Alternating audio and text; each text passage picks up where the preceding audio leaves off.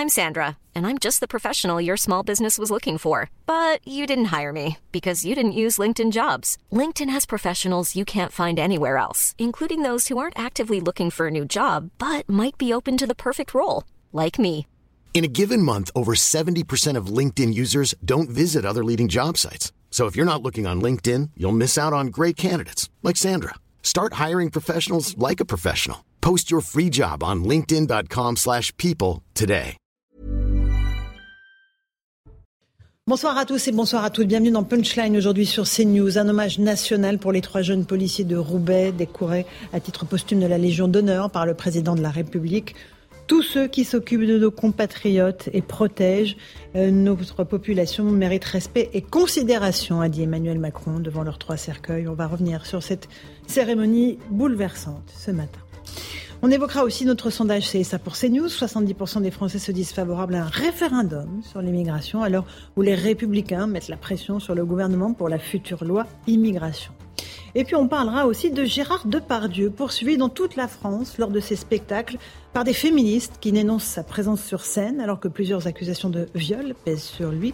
Qu'en pensez-vous? Qu'en pensent mes invités? On va en débattre. Dans un instant, dans Punchline. Voilà pour les grandes lignes de ce soir. Tout de suite, le rappel des titres de l'actualité. Il est 17h et c'est Somaya Labedi qui nous rejoint.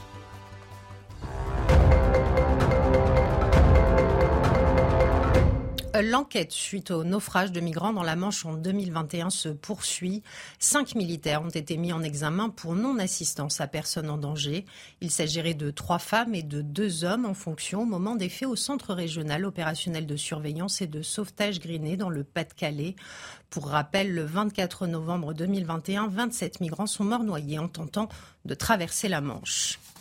L'émotion à Roubaix, un hommage national en présence d'Emmanuel Macron a été rendu aux trois policiers tués dimanche matin dans une collision. Le chef de l'État a rencontré les familles et les collègues des trois jeunes victimes, puis dans son discours, le président a dénoncé les comportements qui tuent, je cite. Paul, Steven et Manon ont reçu la Légion d'honneur à titre Et puis ce chiffre alarmant pour terminer, deux tiers des infirmiers disent avoir été victimes d'agressions verbales ou physiques dans l'exercice de leur profession et 73% déclarent avoir été témoins de ce genre de fait selon l'enquête de l'Ordre des infirmiers publiée aujourd'hui. L'Ordre des infirmiers qui réclame la création d'un régime de sanctions renforcées pour les agresseurs et une meilleure écoute des victimes de la part des autorités policières et judiciaires. Merci beaucoup, Somaya Labidi, pour ce rappel des titres de l'actualité. On a du mal à voir le rayon de soleil dans cette actualité décidément bien triste et lourde. Eric Nolot, bonsoir. Bonsoir Laurent, bonsoir à tous. écrivain, euh, merci d'être avec nous. Nathan Dever, écrivain. Bonsoir Laurent. Et philosophe aussi, agrégé de philosophie, c'est ça? Oui, on ne se proclame pas philosophe. Alors comment, oui, comment on bah, dit je, On peut, dire agrégé de philosophie. Oui, euh, fait de la philosophie. Fait de la philosophie. Philosophe. Et, pour notre plus grand bonheur. Louis Dragnel, chef du service politique d'Europe 1. Bonsoir, Louis. Florian Tardif, du service politique de CNews. Bonsoir, bonsoir Et Jean-Sébastien Ferjou, bonsoir, directeur euh, du site Atlantico. Bonsoir Laurence. Très bien, on va commencer par Emmanuel Macron qui était à Roubaix, vous l'avez entendu et vu aujourd'hui pour cet hommage euh, très poignant aux trois policiers tués dimanche. Euh, on, va écouter les mots choisis par le président de la République et puis on, va débattre ensuite de la façon dont il a évoqué cette décivilisation dans notre pays. Emmanuel Macron, immobile devant trois cercueils enveloppés de drapeaux tricolores, ceux de Manon, Paul et Steven. Trois gardiens de la paix, faits capitaines et chevaliers d'honneur à titre posthume, dont le chef de l'État a salué le courage. Trois jeunes Français qui avaient décidé de servir la nation et la République à Roubaix pour y combattre la délinquance, les violences, les trafics. Trois policiers tués par un automobiliste, drogué, alcoolisé et qui roulait à contresens à près de 120 km/h. Un chauffard ciblé par Emmanuel Macron. Dire respect et affection à ceux qui servent et protègent. Et dénoncer les comportements irresponsables qui tuent. Le président de la République a également nommé les enfants de deux victimes, Paul et Steven, pupilles de la nation, une protection morale et financière accordée par l'État. Chère Stécie, nous pensons à vous, à cet enfant qui va naître. Son père a donné sa vie en exerçant sa mission de servir et de protéger. Alors nous veillerons sur vous deux. Au cours de cette cérémonie, Emmanuel Macron a élargi son hommage aux personnes tuées qui ont servi les Français, comme l'infirmière assassinée lundi à l'hôpital de Reims. Eric Nolot, euh, terrible, terrible tableau, évidemment, poignant, saisissant, et ce constat. Mais qu'est-ce qu'on peut faire au-delà du constat? C'est ça la question. Mais on peut déjà nommer les choses. Moi, je trouve ça important, ce mot mhm. décivilisation, parce que pour la première fois, euh, en tout cas dans la bouche du président de la République, il trouve un mot qui arrive à euh, recouvrir des réalités très distinctes, très euh, disparates. La décivilisation, c'est la généralisation, la banalisation des actes violents, des discours violents qui mènent aux actes violents, mais aussi des actes irresponsables. Quand on décide de prendre une voiture quand on s'est chargé en alcool et en drogue et qu'il y a d'autres personnes dans la voiture qui savent très bien que le conducteur est, dans cet état, je trouve important de regrouper sous une même étiquette tous ces comportements. Et je trouve qu'il y a un parallèle tragique entre ce qui s'est passé à Reims où Visiblement, cet homme, l'assassin d'une infirmière, était dans un état d'irresponsabilité euh, psychiatrique. Enfin, en tout cas, apparemment, on verra. Euh, évidemment, la, justice le, dira. Et le fait que, que des gens agissent comme s'ils avaient eux aussi perdu leur libre mmh, arbitre. Mmh, mmh. C'est-à-dire qu'on dirait qu'il y a une fatalité à prendre une voiture quand on est euh, sous le coup de substances euh, illicites et, d'alcool. Donc je trouve, c'est pas, ça suffit pas de nommer, mais je trouve c'est, il a fait un pas important parce que on est tous en train de subir euh, un effondrement au ralenti, une chute euh, collective. On n'arrive pas à mettre les mots. C'est la première étape. Après, il faut passer aux actes. Mais voilà, je suis d'accord avec vous. Les mots, il sait les trouver en général, le président. Mais euh, ce n'est pas que le, verbe. Il y a ce que l'on fait. Et, là, il y a un fossé. Nathan de est-ce que vous êtes d'accord avec le président qui Bon, là, il rend un hommage très particulier aux policiers et à leurs familles, mais en mettant avec le mot décivilisation tous ces faits, en fait, sur une même ligne l'infirmière, le policier, la petite fille euh, tuée par euh, une automobiliste sous l'emprise de stupéfiants Oui, c'est en effet la, difficulté. On peut-être commencer par dire que, ces faits sont, étaient tragiques, que cette cérémonie, euh, dans l'ensemble, était, était, évidemment extrêmement digne, mmh. qu'elle rappelle la phrase de François Hollande, mais qui n'était pas le seul à avoir dit d'ailleurs que, la fonction présidentielle était habitée par la mort, mmh. des morts qui peuvent être liées à la guerre, des morts qui peuvent être liées aussi à, à des, à des contingences absolument, absolument tragiques. Sur le mot civilisation, pour ma part, ce qui me dérange un peu ou me place dans une forme de perplexité, c'est qu'il me semble qu'en tout cas, du côté d'Emmanuel Macron ou des gens qui ont écrit ce discours, c'est une allusion aux travaux de Norbert Elias, euh, sur le concept de décivilisation.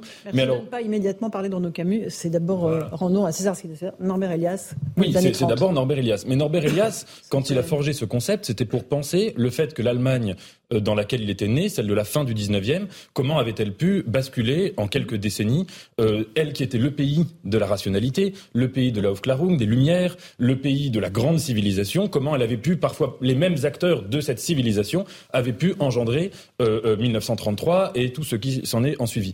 Il me semble que le, calque, si vous voulez, n'existe pas entre la situation de l'Allemagne dans les années 10, 20, 30 et la situation de la France aujourd'hui. Et deuxièmement, alors je serai interrogatif, j'aurai aucune certitude, mais je suis pas sûr qu'on puisse euh, forger, même si la tentation est très grande, hein, mais qu'on puisse forger un concept, quel qu'il soit, hein, qu'il soit repris de Norbert Elias, de qui que ce soit d'autre, pour désigner des réalités qui sont disparates. Et il me semble au contraire que face à cela, le travail du langage, ça doit être un travail de la précision, un travail, si vous voulez, de la, de la singularité, et que euh, quand on pense au mot décivilisation, hein, ça recouvre ce qui s'est passé avec des gens qui conduisent sous stupéfiants, ça pourrait recouvrir les, les, discours en ligne sur les réseaux sociaux de haine en ligne, ça pourrait recouvrir mille et une choses, mais il me semble qu'il faut au contraire multiplier les actes de langage et pas prendre un grand concept comme ça, même si la tentation est très euh, forte. Juste une incise, euh, Norbert Elias, il décrit le travail de sublimation qui est celui de la civilisation, mm-hmm. c'est-à-dire on sublime les instincts. Force est de constater quand même qu'en ce moment, euh, on, revient à une conception de l'individu qui cède à ses pulsions. Je suis pas d'accord avec quelqu'un, je l'agresse.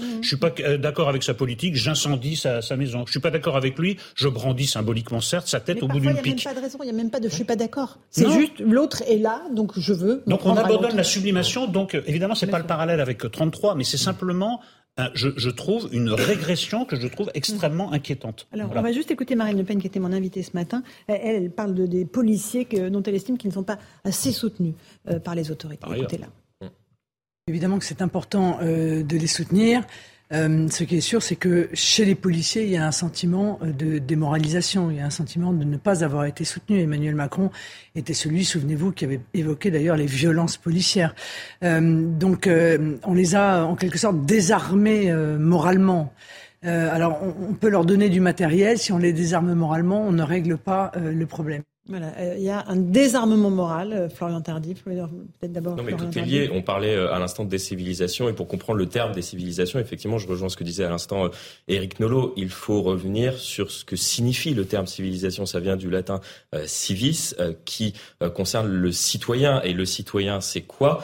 C'est un groupe d'individus, on parle de citoyens qui respectent des mêmes règles. Et effectivement, lorsqu'on est décivilisé, c'est-à-dire qu'on s'affranchit des règles actuelles. Et j'estime contrairement à, à Nathan Dever, que effectivement c'est plutôt un terme qui permet euh, de euh, de parler de l'ensemble des, des, des, phénomènes auxquels nous sommes confrontés et qui conduisent actuellement à ce drame. Ensuite, effectivement, pour reprendre ce que, ce que vient de dire et, et analyser ce que vient de dire Marine Le Pen, elle a raison pourquoi nous arrivons à une société qui est en cours de décivilisation, c'est tout simplement parce qu'on a eu ces dernières années une inversion des valeurs.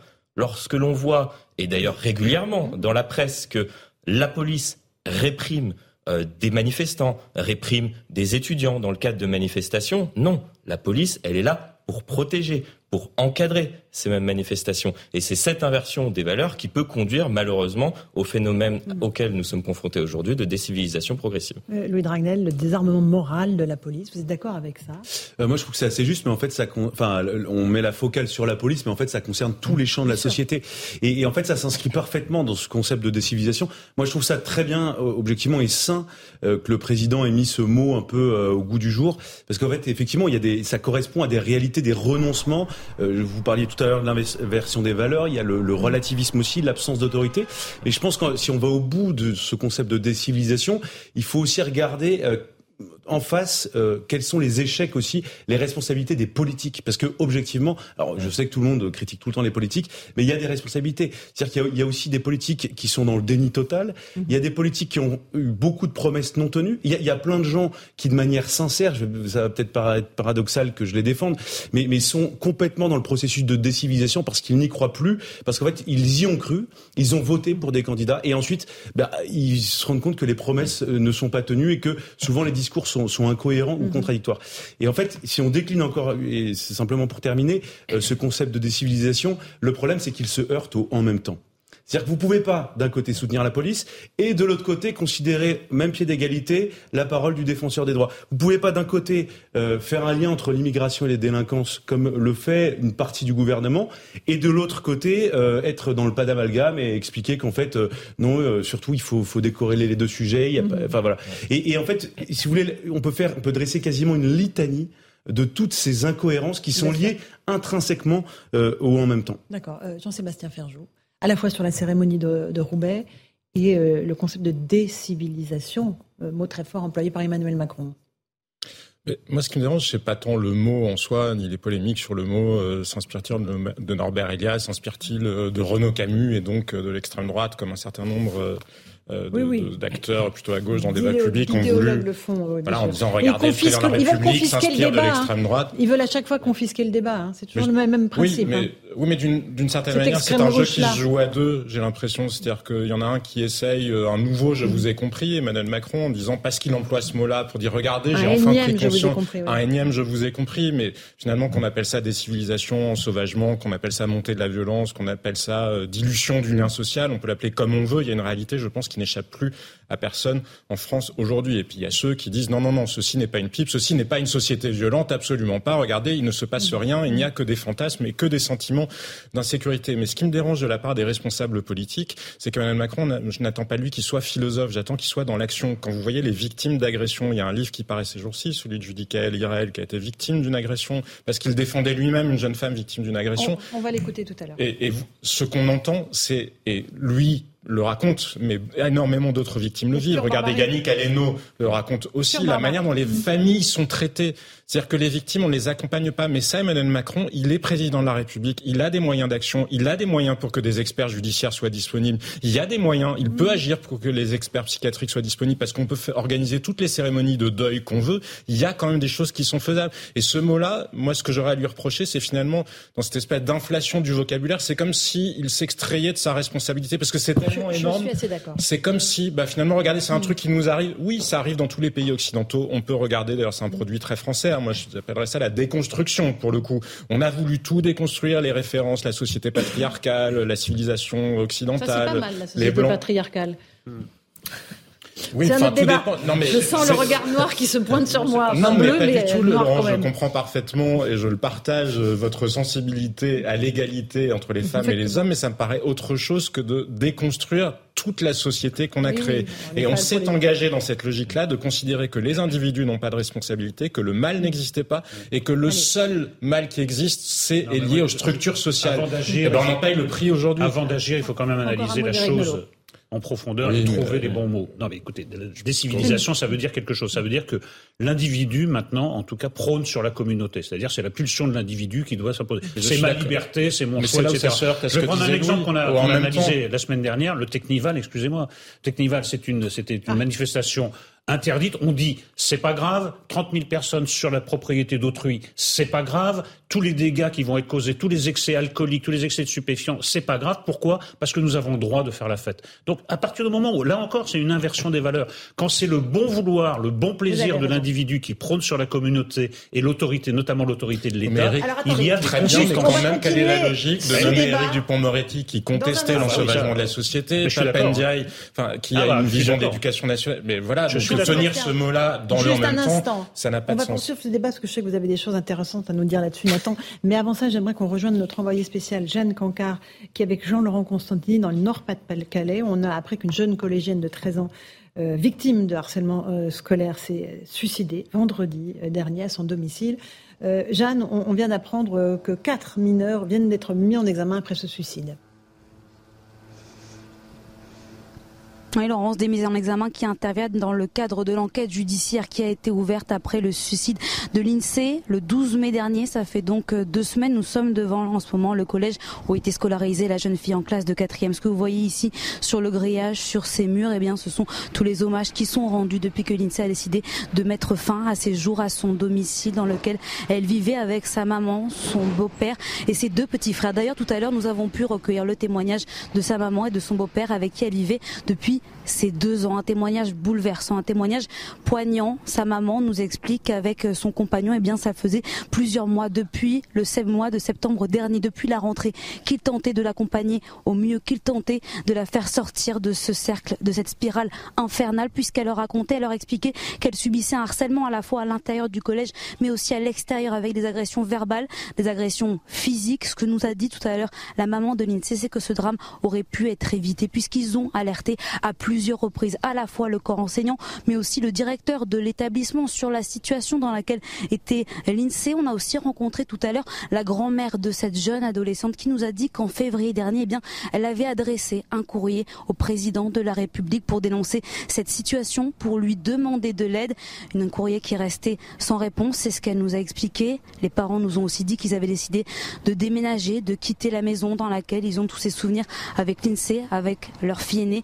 Une enquête judiciaire a été ouverte. Vous l'avez dit, quatre mises en examen. Depuis le début de l'enquête, plusieurs adolescentes ont été entendues. Hier, une marche blanche s'est tenue ici, dans la ville, hier, le jour de l'anniversaire de l'INSEE, où elle aurait eu 14 ans. Merci beaucoup Jeanne Cancar avec Jean-Laurent Constantini. Là aussi, on a envie de hurler en fait. Des mois et des mois de harcèlement, d'agression physique, d'agression verbale. Euh, une lettre au président de la République, rien ne bouge. Et maintenant, maintenant qu'elle est morte, on va mettre des gens en examen. Mais c'est insupportable en fait il est des tragédies impossibles à prévoir. Il est des tragédies prévisibles. Celle-là est prévisible. Comme dans le cas de Samuel Paty, il y avait drame annoncé. Exactement. Il y avait des alertes euh, au, niveau de l'éducation nationale. Là, on, apprend que ça a été même euh, au-dessus. Moi, je regrette, on a parlé d'Emmanuel Macron, parlons aussi de Madame Macron, qui en a fait une de ses grandes causes. À quoi, à quoi sert-elle? À quoi sert? Ah. ben, Excusez-moi, mais... On ne peut pas l'incriminer sur ce cas-là. À partir du moment où quelqu'un qui a, quand même, euh, dont la parole bez Dis-moi, ma grande cause, c'est le harcèlement scolaire. Et on ne peut que la soutenir. Ce sont des tragédies à bas bruit. Ça se termine pas toujours par des suicides, mais ça se termine par des dépressions nerveuses ou en tout cas des, drames ou des, des, drames psychiatriques.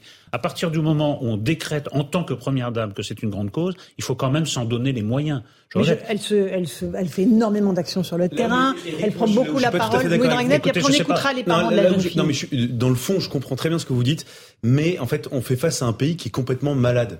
C'est-à-dire qu'il y a toute une société, globalement, en fait, on fait face à, à une masse d'individus qui est telle que le système, avec le système, notre système est relativement défaillant, et vous avez de plus en plus de gens qui ont des besoins urgents, euh, qui nécessitent une prise en charge tout de suite. Et, et, donc, en fait, le système a énormément de mal à la fois à faire remonter les informations, et je trouve que l'histoire de Samuel Paty en est l'illustration. Si le, si le phénomène est aussi massif, il faut se donner le moyen d'y répondre. On va attendre qu'il y ait combien de suicides de gamines ou de gamins de 13 ans ou de 14 ans pour en prendre la mesure. Bien sûr, mais le sentiment qu'on a, c'est que, tout le monde est un peu dépassé parce ah que euh, il y a une telle abondance de problèmes. Je suis d'accord, mais là non, là il y avait des, plus mettre la priorité. des signaux qui ont été émis d'alerte de la part des parents, de la part de la grand-mère. On va écouter le témoignage bouleversant de la maman et du beau-père de l'INSEE, comme ça on va mieux comprendre ce qui s'est passé. Je l'aime de tout mon cœur et que j'aurais fait mon maximum et qu'elle nous manque énormément et qu'on se battra pour elle que justice soit faite pour ma fille. Pour nous, c'est pas l'INSEE qui s'est suicidé. On a tué ma fille. Ils ont tué ma fille. C'est des assassins. Ils nous ont enlevé une, fille, une petite fille, une cousine, une, grande sœur. Elle nous disait qu'à l'école, euh, bah, ça se passait mal, forcément, on le savait. Nous, on essayait parallèlement avec, ma compagne euh, de trouver les bons mots, de trouver les mots justes. Mais pour elle, c'était une habitude. Moi, c'est pas grave, euh, j'ai l'habitude. Ça commençait du, du lundi matin jusqu'au dimanche soir, et puis c'est bis répète. C'est un engrenage, constamment, constamment, jour et nuit. Euh, quitte à même, il y en a qui venaient devant, devant la maison euh, pour la menacer, pour dire bah, elle habite là. Euh. Voilà pour ce témoignage absolument bouleversant. Un enfant qui meurt, c'est insupportable. Un enfant qui se suicide, pour les parents, c'est une abomination.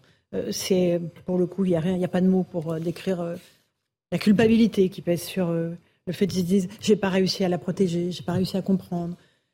Tout, tout mis bout à bout, c'est vrai qu'on a de quoi désespérer de notre société, Nathan Devers.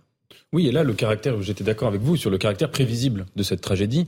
me semble, nous sommes, à mon avis, tous d'accord sur ce plateau pour dire que le service public est dans un mauvais état en France et qu'il euh, est dégradé euh, pour beaucoup de raisons, pour des raisons de budget et pour des raisons de fonctionnement aussi et que euh, ces dégradations, euh, on les voit au quotidien, on les voit partout. J'entends le raisonnement. Et justement, c'est ce que j'allais dire. Mais l'individu, il est seul et la solitude, elle est totale. C'est ce que j'allais dire, c'est que c'est des dégradations qu'on voit parfois qui sont minimes, qui n'affectent pas grand-chose, qui sont, on voit juste une défaillance ici ou là. Et quand on a affaire à des problèmes qui sont autrement plus graves, à des problèmes qui sont euh, d'ordre vital, à quelque chose qui, qui touche à, à, à, une solitude profonde de parents qui alertent et qui disent voilà notre fille se fait harceler, c'est un cauchemar, etc. Là, les défaillances prennent un visage beaucoup plus grand. Donc il me semble que, en effet, faire des campagnes de prévention sur le harcèlement scolaire, évidemment que c'est majeur. Mais euh, il ne faut pas être naïf sur le fait que le harcèlement, la cruauté des enfants, euh, le, la violence dans les, dans les écoles, ce sont des phénomènes qui existent. Donc il faut aussi, pas seulement faire ces campagnes de discours ou d'éducation sur le harcèlement, mais avoir un moment, un sursaut, de manière globale, sur la qualité du service public. C'est-à-dire que quand il y a des phénomènes comme ça, et qu'il y a des plaintes qui remontent, et qu'il y a des gens qui, qui disent attention, là il faut se dépêcher de trouver une solution, et qu'en face on a une sorte de bureaucratie un peu inerte qui, met, euh, qui répond par le silence ou qui met des siècles à, trouver, à réagir dans l'urgence il faut avoir un sursaut sur généralement le service public. Jean-Sébastien Ferjou.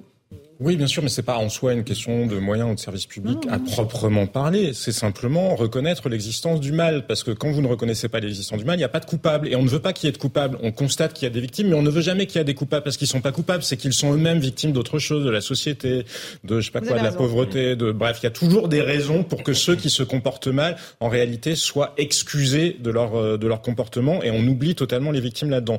Moi, ce que je vois aussi, c'est qu'il y a un déni absolu par rapport au danger vertigineux que les, réseaux, sociaux, pas dans l'absolu, mais pour les adolescents. Le, le euh, Surgeon General, je sais pas comment on dit en français, enfin bref, celui qui dirige la santé, l'administration de la santé publique aux États-Unis, vient de faire un rappel hier en disant il y a un danger énorme aux réseaux sociaux. Vous savez qu'il y a des études qui ont montré qu'il suffit de 20 minutes passées sur TikTok, 20 minutes passées sur TikTok pour qu'un enfant, même s'il a 12 ans, soit confronté à des contenus qui font la promotion du suicide, qui font la promotion de l'anorexie, qui font la promotion de drogue. 20 minutes. Au bout de 20 minutes, l'algorithme de TikTok vous expose à ça. Qui le prend en compte? Qui le prend en compte aujourd'hui? Il y a des études qui ont été faites encore sur euh, l'impact de Facebook. Ils ont comparé, parce que c'est très difficile d'établir des liens de causalité, mais ils ont comparé quand Facebook est arrivé à l'époque entre les universités dans lesquelles ça s'était déjà implanté et celles dans lesquelles ça ne l'était pas encore. L'impact sur la santé mentale est extrêmement clair sur celles dans lesquelles ça s'était implanté. Donc en Combien d'années? En dégradant la santé mentale. Oui, bien sûr, en la dégradant. Donc, parce que c'est difficile d'établir des liens de causalité. On peut constater mm. des corrélations, mais d'un point de vue scientifique, on le sait en réalité. On le sait et ça n'est pas pris en compte par les pouvoirs publics. Et les, parents, les parents sont démunis parce que vous pouvez faire en sorte éventuellement que votre enfant ne soit pas sur les réseaux sociaux. Mais si on parle de lui pendant tout le week-end dans une boucle WhatsApp, Snap ou je ne sais quoi, que se passe-t-il le lundi matin quand il arrive au collège, au lycée Et les enseignants sont ne sont pas formés par rapport à ces enjeux-là. On leur demande beaucoup de choses aux enseignants. Euh, il y a une grande différence entre ce qui s'est passé, puisque malheureusement le harcèlement scolaire, euh, ce n'est pas un phénomène récent, mais la grande différence entre ce qui se passait dans les années 70, dans les années 80, dans les années 90, et ce qui se passe aujourd'hui, c'est que entre guillemets, il n'y a pas de soupape de, de respiration euh, pour la personne qui est harcelée. C'est-à-dire qu'il y a 30 ans, quand elle sortait de l'école, effectivement, elle pouvait, entre guillemets, retrouver un petit peu de liberté. Aujourd'hui, lorsqu'elle sort de l'école, c'est pire. C'est-à-dire qu'elle est harcelée. On l'a vu avec malheureusement ce, témoignage bouleversant euh, des, parents. Elle est harcelée jusque devant chez, elle et même jusqu'à l'intérieur de son domicile via les réseaux sociaux. Mm. Et d'ailleurs, on, on est confronté aujourd'hui à un drame. On risque d'être confronté à un nouveau drame, peut-être dans les heures qui viennent, tout simplement parce que le bourreau est en train aujourd'hui de devenir une victime. Mm-hmm. C'est-à-dire que les personnes qui ont harcelé malheureusement cette petite Lindsay et qui en est arrivée jusqu'au suicide, ces personnes-là ont été identifiées et sont en train de se faire lyncher par d'autres personnes mmh. qui ne se rendent pas compte, elles aussi, du mal qu'elles sont en train de faire et qui pourraient potentiellement pousser ces mêmes individus qui ont harcelé à commettre euh, ce qui s'est passé. Et c'est un cercle vicieux, malheureusement, sur les réseaux sociaux. Non, c'est la pause. On, continue dans un instant ce débat parce que évidemment il y a beaucoup de choses à en dire. Euh, on parlera aussi de Gérard Depardieu euh, sur un autre registre qui lui aussi euh, fait la cible et la cible des féministes qui le poursuivent à travers toute la France dans ses spectacles. À tout de suite dans Punchline sur CNews. 17h30, tout de suite le rappel des titres de l'actualité sur CNews avec Samaya Labidi.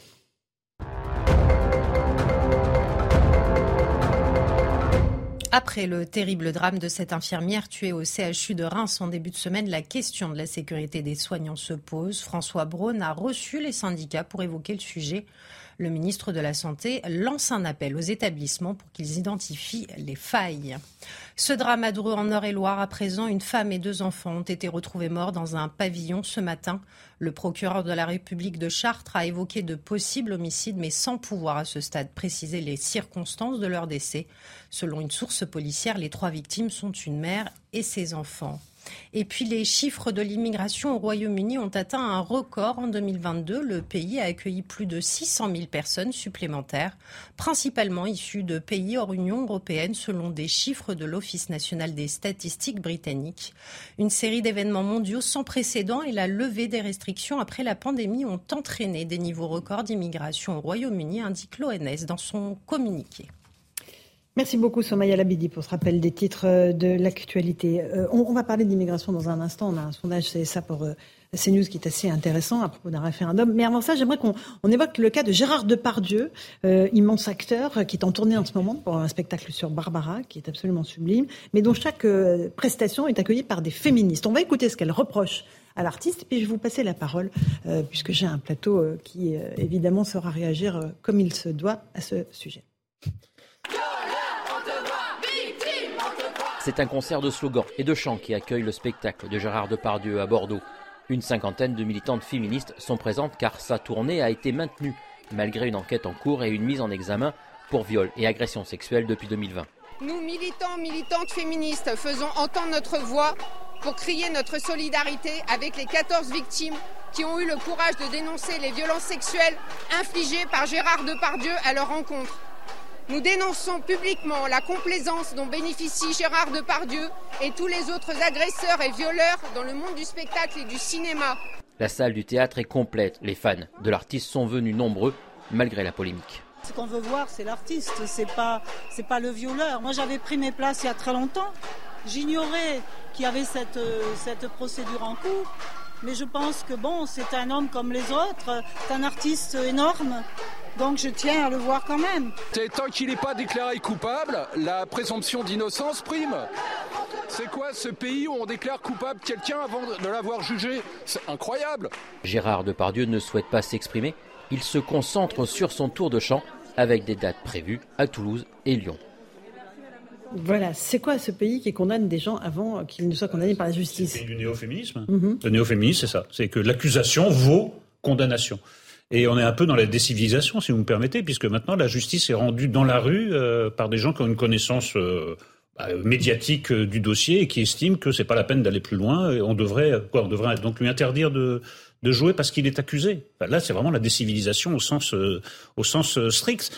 C'est euh, alors après le seul élément de défense que j'ai pour ces gens, c'est que en effet, ça peut être aussi une réaction à la lenteur des procédures, au fait qu'il y ait très peu de condamnations, au fait que c'est toujours très difficile pour pour des femmes de porter plainte, de voir cette cette plainte reçue comme il faut. Mais tout ça ne ne, peut pas euh, constituer une excuse pour faire sa propre justice. Donc euh, ce n'est pas défendable. Alors Jean-Sébastien Perjou, je pense qu'on peut. Vous n'êtes pas d'accord? On, on peut et doit bah, si, je pense qu'à l'arrivée, on sera d'accord, mais on peut et doit distinguer euh, deux choses. Effectivement, personne n'a vocation à se faire justice lui-même, à se substituer aux tribunaux, et la présomption d'innocence est un principe absolument fondamental dans toute démocratie. Il n'y a pas de raison que Gérald Depardieu n'en bénéficie pas parce qu'il serait connu ou célèbre ou l'emblème euh, d'une cause en particulier. En revanche, on ne peut pas ignorer non plus le fait que ça n'est pas une seule accusation. Il y a beaucoup de femmes qui se sont manifestées quand même la récurrence des accusations euh, portées par des femmes qui ne se connaissent pas entre elles font qu'il y a non pas un faisceau de culpabilité,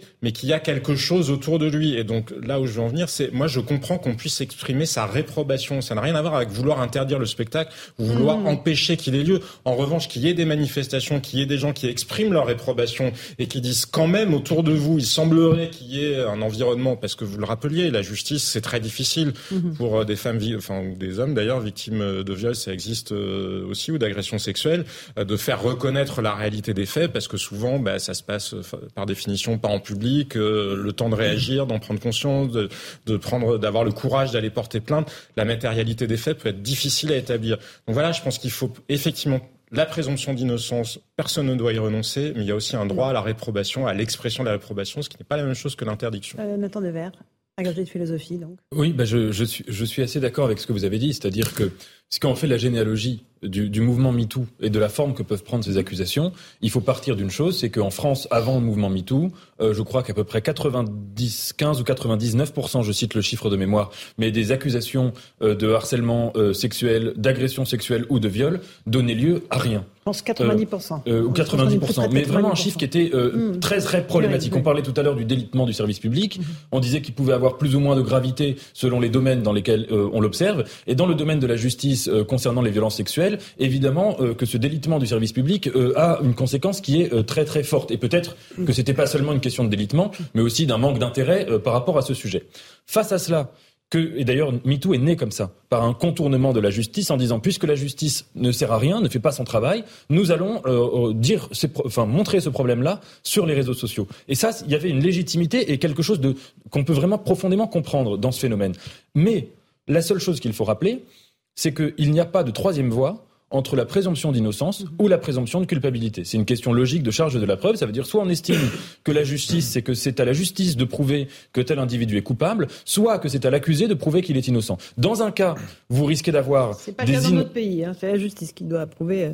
Oui, mais euh, la présomption d'innocence est remise en cause euh, souvent. Et, si vous voulez, dans un cas, dans les deux cas, c'est, tragique. Hein. Quand vous êtes en situation de présomption d'innocence, vous avez parfois une situation où vous avez des gens qui sont coupables, qui vont être innocentés et qui vont courir leur belle vie, et dans l'autre en situation de culpabilité, vous avez euh, des, des, gens qui vont être euh, innocents et qui euh, risquent, comme au Japon par exemple, c'est le cas au Japon, et qui se retrouvent à être en prison et à être accusés. Donc dans les deux cas, c'est tragique. On n'est pas au pays des bisounours et il faut choisir entre un mal et un moindre mal. Et la présomption d'innocence, sans en faire une, une sorte d'éloge naïf, c'est quelque chose euh, avec lequel on ne peut pas transiger. Maintenant, évidemment, manifester, euh, ça n'a rien à voir avec quelque chose de, de liberticide. Bien sûr. Euh, Louis de Ragnel Florian, rapidement. Je suis assez d'accord avec ce que, ce que, dit Nathan. En fait, le, le problème, c'est que pendant des années aussi, il y a des hommes qui se sont très mal comportés dans certains milieux. Oh, vraiment Ah bah Non, non, mais évidemment. oui, évidemment. c'est même ancestral. Hein, et, il y avait un dysfonctionnement au niveau de la police et de la justice qui effectivement n'accordait pas suffisamment, voire pas du tout parfois, de crédit aux arguments des femmes, qui, parce que ça concernait essentiellement des femmes, qui se plaignaient. Et, et, je pense que la prise de conscience a eu lieu et qu'il y a un certain nombre de choses, en tout cas, qui ont été améliorées dans les commissariats de police, les brigades de gendarmerie et même au niveau de la justice. Ensuite, sur le terrain judiciaire, factuellement, je pense qu'il faut rester basique. Euh, c'est-à-dire que euh, quelqu'un qui n'a pas été condamné, euh, il n'y a aucun motif pour l'empêcher de se produire. Et puis ensuite, il y a une question qui peut, peut choquer, mais quel motif peut donner lieu à l'interdiction un artiste de non mais de de, de se produire. Euh, est-ce que quelqu'un qui euh, même a été condamné pour viol, est-ce que quelqu'un qui a été condamné pour euh, trafic de stupéfiants, pour consommation de cocaïne, ah, pour vol, non mais pour meurtre, pour non mais et, en fait après vous, donc vous faites vous faites une hiérarchie.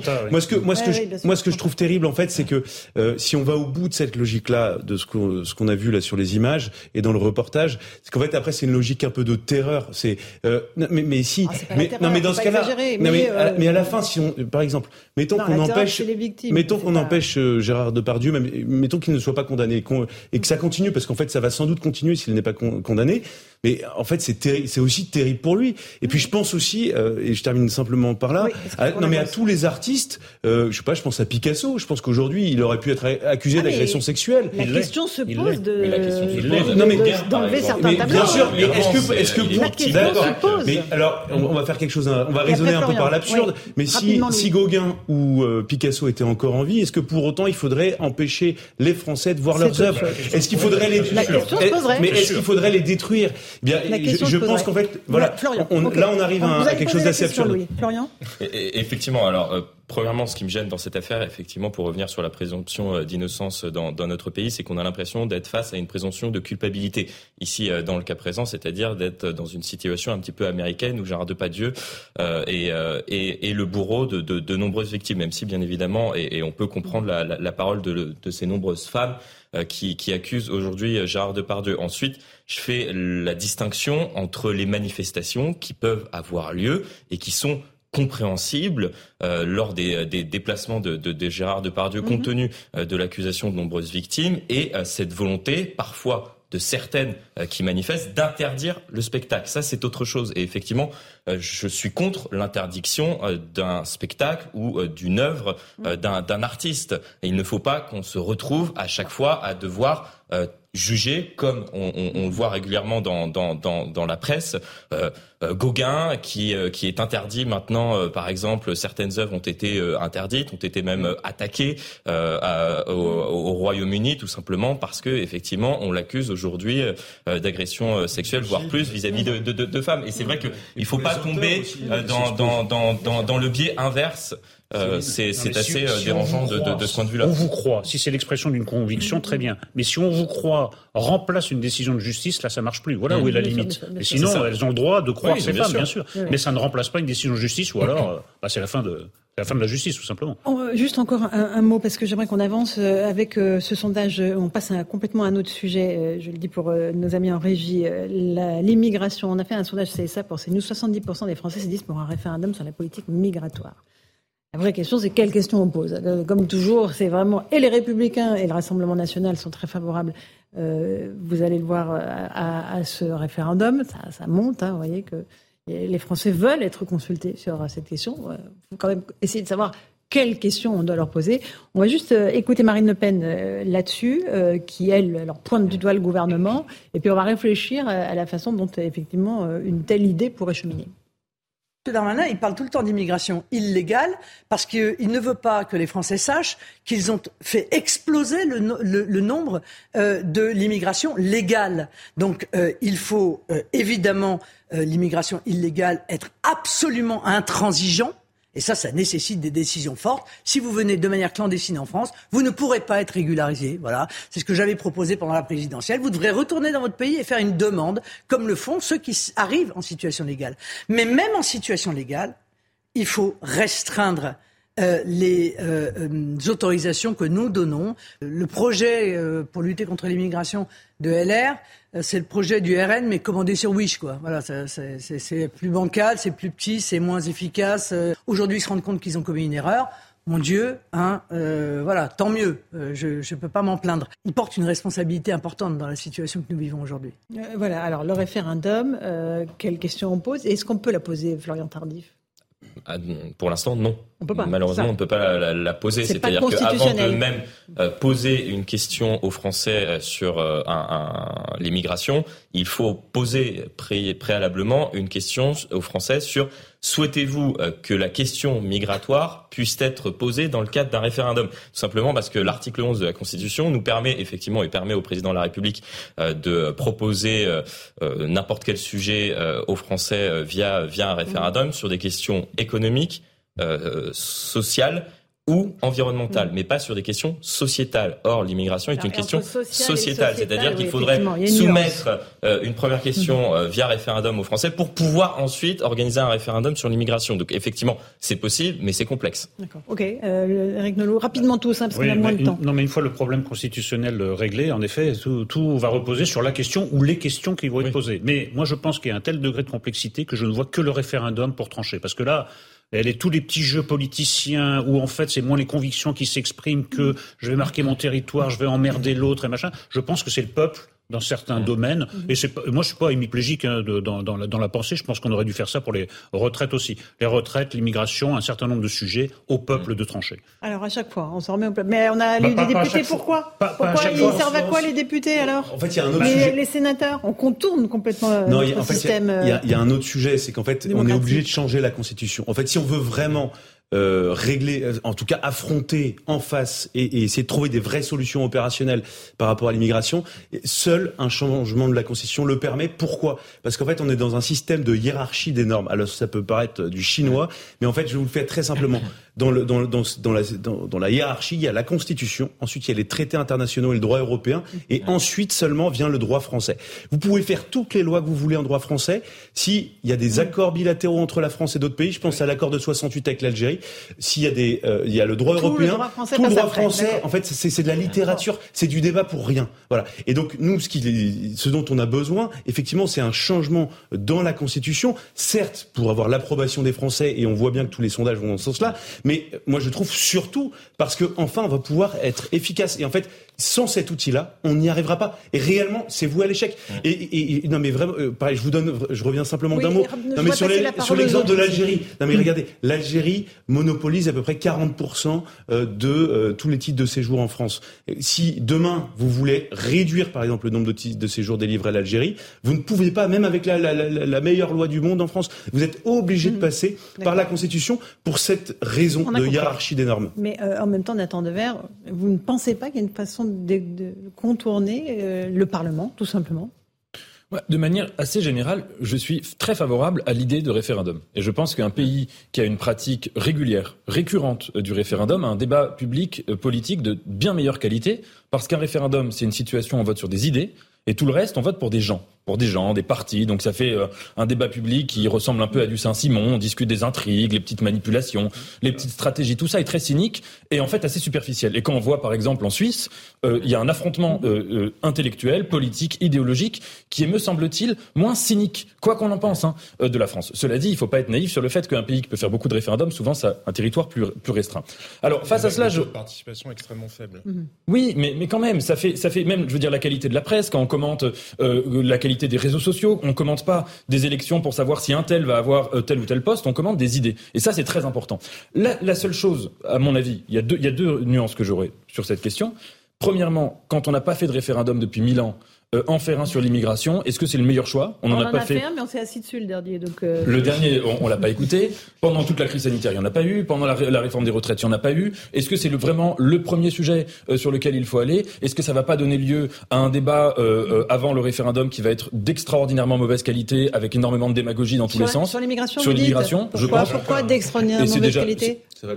Parce que si vous voulez, il y a parfois dans ce débat, encore une fois, l'immigration c'est une question politique tout à fait importante, mais il y a parfois des gens qui, quand ils parlent de l'immigration, euh, parlent d'autre chose euh, et suscitent des, des, affects qui sont pas euh, liés à une question politique, mais, à autre chose. Et puis surtout, la, grande réticence que j'aurais, c'est que moi, je, pense que le prisme là qui est trompeur, c'est que l'immigration n'est pas un problème de politique intérieure. C'est un problème euh, d'un monde qui est mondialisé, qui est aujourd'hui structuré par des phénomènes migratoires. C'est un problème de choix géopolitique, de, enfin de géopolitique tout, tout court, de choix diplomatique. Et donc c'est un problème. Je trouve ça insensé de régler, enfin de, de discuter même de l'immigration comme si c'était quelque chose qui se jouait entre la France et C'est combiné à un autre phénomène qui, où les Français ont l'impression qu'on leur a on leur a pris la parole, qu'ils n'ont plus la parole, ils n'ont plus, euh, on ne les écoute plus. Mais il y a deux, ça, il y a deux, sujets. Il y a le sujet de l'immigration, il y a le sujet de l'intégration. Le sujet de l'immigration, effectivement, se joue à un niveau plus mm. déjà européen, parce qu'on vit dans l'espace Schengen, parce que Frontex, c'est une force européenne qui est censée assurer le contrôle des flux migratoire. Et après, il y a les sujets d'intégration qui peuvent être mhm. un peu plus spécifiquement liés à la tradition républicaine, à la manière que la France a de vouloir intégrer ou d'assimiler euh, les étrangers avec des sensibilités qui ne sont pas en France les mêmes que celles qu'on peut voir en Allemagne ou dans d'autres pays de l'Union de mhm. l'Union européenne. Mais je crois que la question du référendum, c'est un peu un, nuage de fumée. Au bout du bout, il faudra une majorité quoi qu'il en soit. Il faudra mhm. des majorités politiques. Vous pourrez faire tous les référendums du monde si vous n'avez pas de majorité parlementaire qui permette de d'exécuter les politiques, parce que vous, on peut toujours dire on veut plus d'immigrés dans le pays, mais derrière vous faites quoi? Derrière, vous faites quoi De toute façon, il faut un rapport de force avec l'Union européenne, parce que nous n'avons pas négocié, contrairement au Danemark, qui avait su le faire au moment de la négociation du traité constitutionnel européen, qui avait demandé des clauses dérogatoires sur l'immigration, ce qui permet au Danemark d'envisager alors un système, après on peut être pour ou ah contre, c'est encore un autre sujet, mais que les demandes d'asile soient examinées à l'extérieur. de ces, de ces frontières. On ne l'a pas fait. On ne l'a pas fait, mais de toute façon, je pense qu'il faudra revenir à un rapport de force avec l'Union européenne et pas seulement avec. Donc il y a le sujet de la hiérarchie des normes et il y a le sujet, au bout du bout, c'est un rapport de force politique c'est un rapport de force politique, mais pour tenir un rapport de force politique, il faut une majorité dans le pays. Mais y a-t-il des majorités dans le pays C'est ça le sujet. Un tout petit mot, Florian. Tout à fait d'accord sur le rapport de force à engager euh, vis-à-vis de Juste un petit mot sur la Grande-Bretagne, parce que vous avez une réflexion intéressante. Oui, justement. C'est-à-dire Parce qu'on a vu tout à l'heure des images de l'Angleterre qui est submergée par les arrivées de migrants. Et ça va aller dans le sens de, de, de, ce que je vais, je vais étayer. C'est-à-dire qu'on on, parle trop souvent, à, à, à mon goût, euh, de rapport de force qu'il faut engager vis-à-vis de l'Union européenne. Enfin, lorsqu'on voit ce qui se passe avec euh, avec le Brexit et euh, les arrivées de, de, de, migrants, on est à plus de 100, 600 000 arrivées l'année dernière de, de, migrants au Royaume-Uni. On se rend compte que un Frexit ne marcherait pas. C'est-à-dire de fermer nos frontières, ça ne marcherait pas, puisque la promesse du Brexit, c'était justement de take back control, c'est-à-dire reprenons le contrôle de nos frontières. Ça rien à Très bien, c'était la promesse du, du, du, du, Brexit. Mais je, je vais juste finir. Sauf qu'aujourd'hui, c'est pas un rapport de force qu'il faut engager vis-à-vis de l'Union européenne, c'est un rapport de force qu'il faut engager en européen vis-à-vis des pays extérieurs, puisque la, la, la, principale difficulté, effectivement, c'est euh, les, les, arrivées euh, de, de, migrants qui proviennent d'Afrique du Nord majoritairement vis-à-vis de l'Union européenne. oui, c'est un sujet Il y a des désaccords sur la nature de Frontex. S'agit-il d'une force qui a vocation à empêcher les arrivées de migrants ou à sauver des gens en Méditerranée Ça n'est pas la même vision. Quant au Royaume-Uni, ça n'est qu'à partir de cette année qu'ils vont pouvoir renoncer, enfin s'extraire de la fameuse hiérarchie des normes européennes de la jurisprudence de la Cour européenne on verra ce qu'il en sera l'année prochaine. je pense que ça sera à peu près le, le cas du Royaume-Uni, il, il, est profondément différent parce que les Britanniques, d'une certaine manière, veulent cette immigration-là parce qu'ils en ont besoin pour leur marché du travail. Parce que ce qui s'est passé au Royaume-Uni, alors nous, ça, nous, paraît, ça nous paraît, oui. Non, dans la Manche, c'est pas exactement. Mais c'est pas ce qu'ils disent officiellement. Il y a jamais eu est-ce que traverser de la Manche. Hein.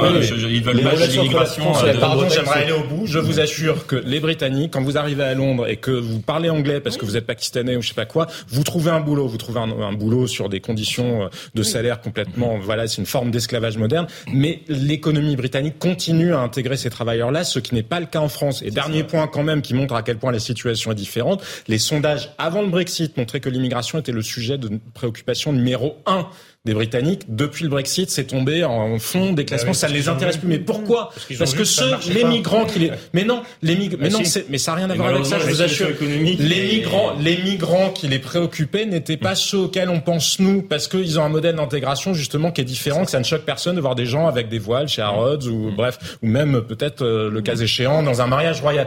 En revanche, ce qui les préoccupait à l'époque, c'était les migrants de l'Union européenne, les infirmières qui venaient d'Europe de l'Est, qui venaient des Pays-Bas, de Pologne, etc parce que parce que eux exerçaient une pression concrète sur les classes moyennes britanniques. Ça, se structure de manière totalement Petite différente. Pause. Et nous aussi, on revient dans un instant ah, sur CNews et sur Europe 1 en prime. Allez, à tout de suite. On reviendra sur ce qui s'est passé aujourd'hui à Roubaix euh, et de cette violence qui gangrène notre pays. À tout de suite. Bonsoir à tous et bonsoir à toutes. Bienvenue dans Punchline ce soir sur CNews et sur Europe 1. Il y a des comportements qui tuent, des comportements irresponsables. Emmanuel Macron a su trouver les mots à Roubaix ce matin devant les cercueils des trois jeunes policiers tués dimanche dernier. Mais au-delà de l'hommage national, il y a la réalité. T'es-tu la violence qui gangrène toutes les strates de la société française on entendra le témoignage d'un homme agressé avec une sauvagerie inouïe dans le métro alors qu'il tentait de défendre une jeune femme en train elle-même de se faire agresser. La barbarie est-elle en train de gagner? On se posera la question ce soir. On entendra aussi Michael Paty, la sœur de l'enseignante décapitée à Conflans-Sainte-Honorine. Elle demande des comptes à l'État. On parlera aussi du maire de Saint-Brévin qui dénonce la récupération politique de l'extrême gauche après sa démission, de l'écrivain Michel Houellebecq, qui sort un livre pour revenir sur sa piteuse apparition dans un film porno, et de la dette. Tout ce que vous avez toujours voulu savoir sur la dette sans jamais oser le demander, c'est dans Punchline ce soir.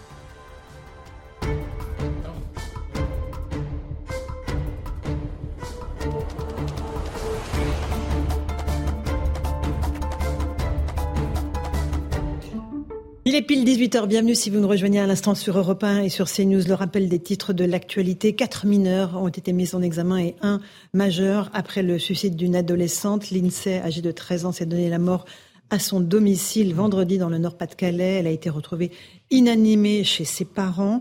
En classe de quatrième à Vendin-le-Vieil, l'adolescente aurait été victime depuis plusieurs semaines de harcèlement dans l'enceinte de son collège. L'enquête liée au naufrage de migrants dans la Manche en 2021 se poursuit. Cinq militaires ont été mis en examen pour non-assistance à personne en danger. Euh, trois hommes, euh, deux hommes et trois femmes en fonction au moment des faits au Centre euh, régional opérationnel de surveillance et de sauvetage. 27 migrants sont morts noyés le 24 novembre 2021 en tentant de traverser la Manche.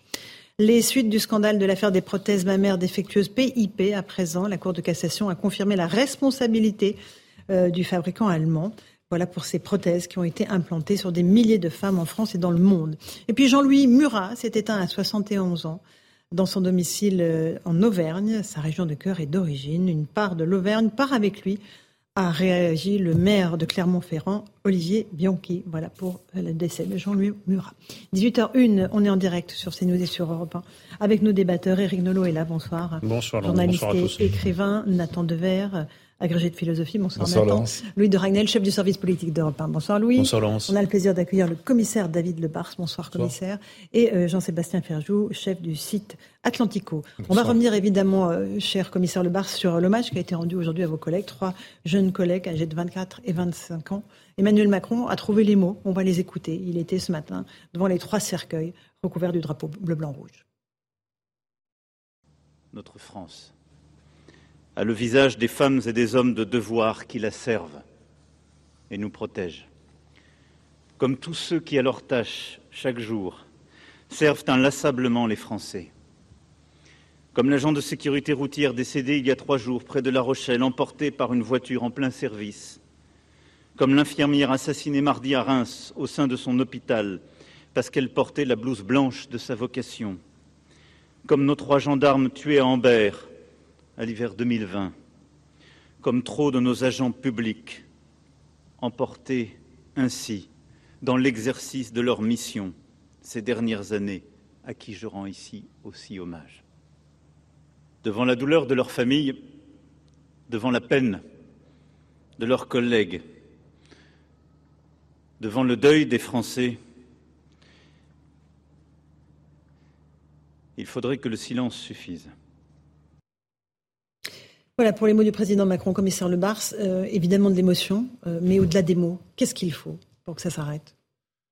Moi, je j'aurais jamais assez le temps ce soir de vous trouver la réponse et je suis pas certain de la trouver. Alors, vous me permettrez quand même de revenir sur une journée comme celle-ci parce que les, mots du président dans, le, dans, la fin de son discours, euh, le, le, silence, figurez-vous qu'on l'avait sur la place. On n'entendait que les mots du président. C'était d'un, c'était d'un, voilà, d'une solennalité incroyable et, euh, et, en même temps une, une journée euh, abominable. Moi, j'étais à, j'étais à côté des familles. Bon, quand vous voyez euh, une maman qui repart avec son petit bébé, enfin son petit enfant d'11 mois dans les bras, et que vous savez que c'est le papa qu'on a en face dans le cercueil.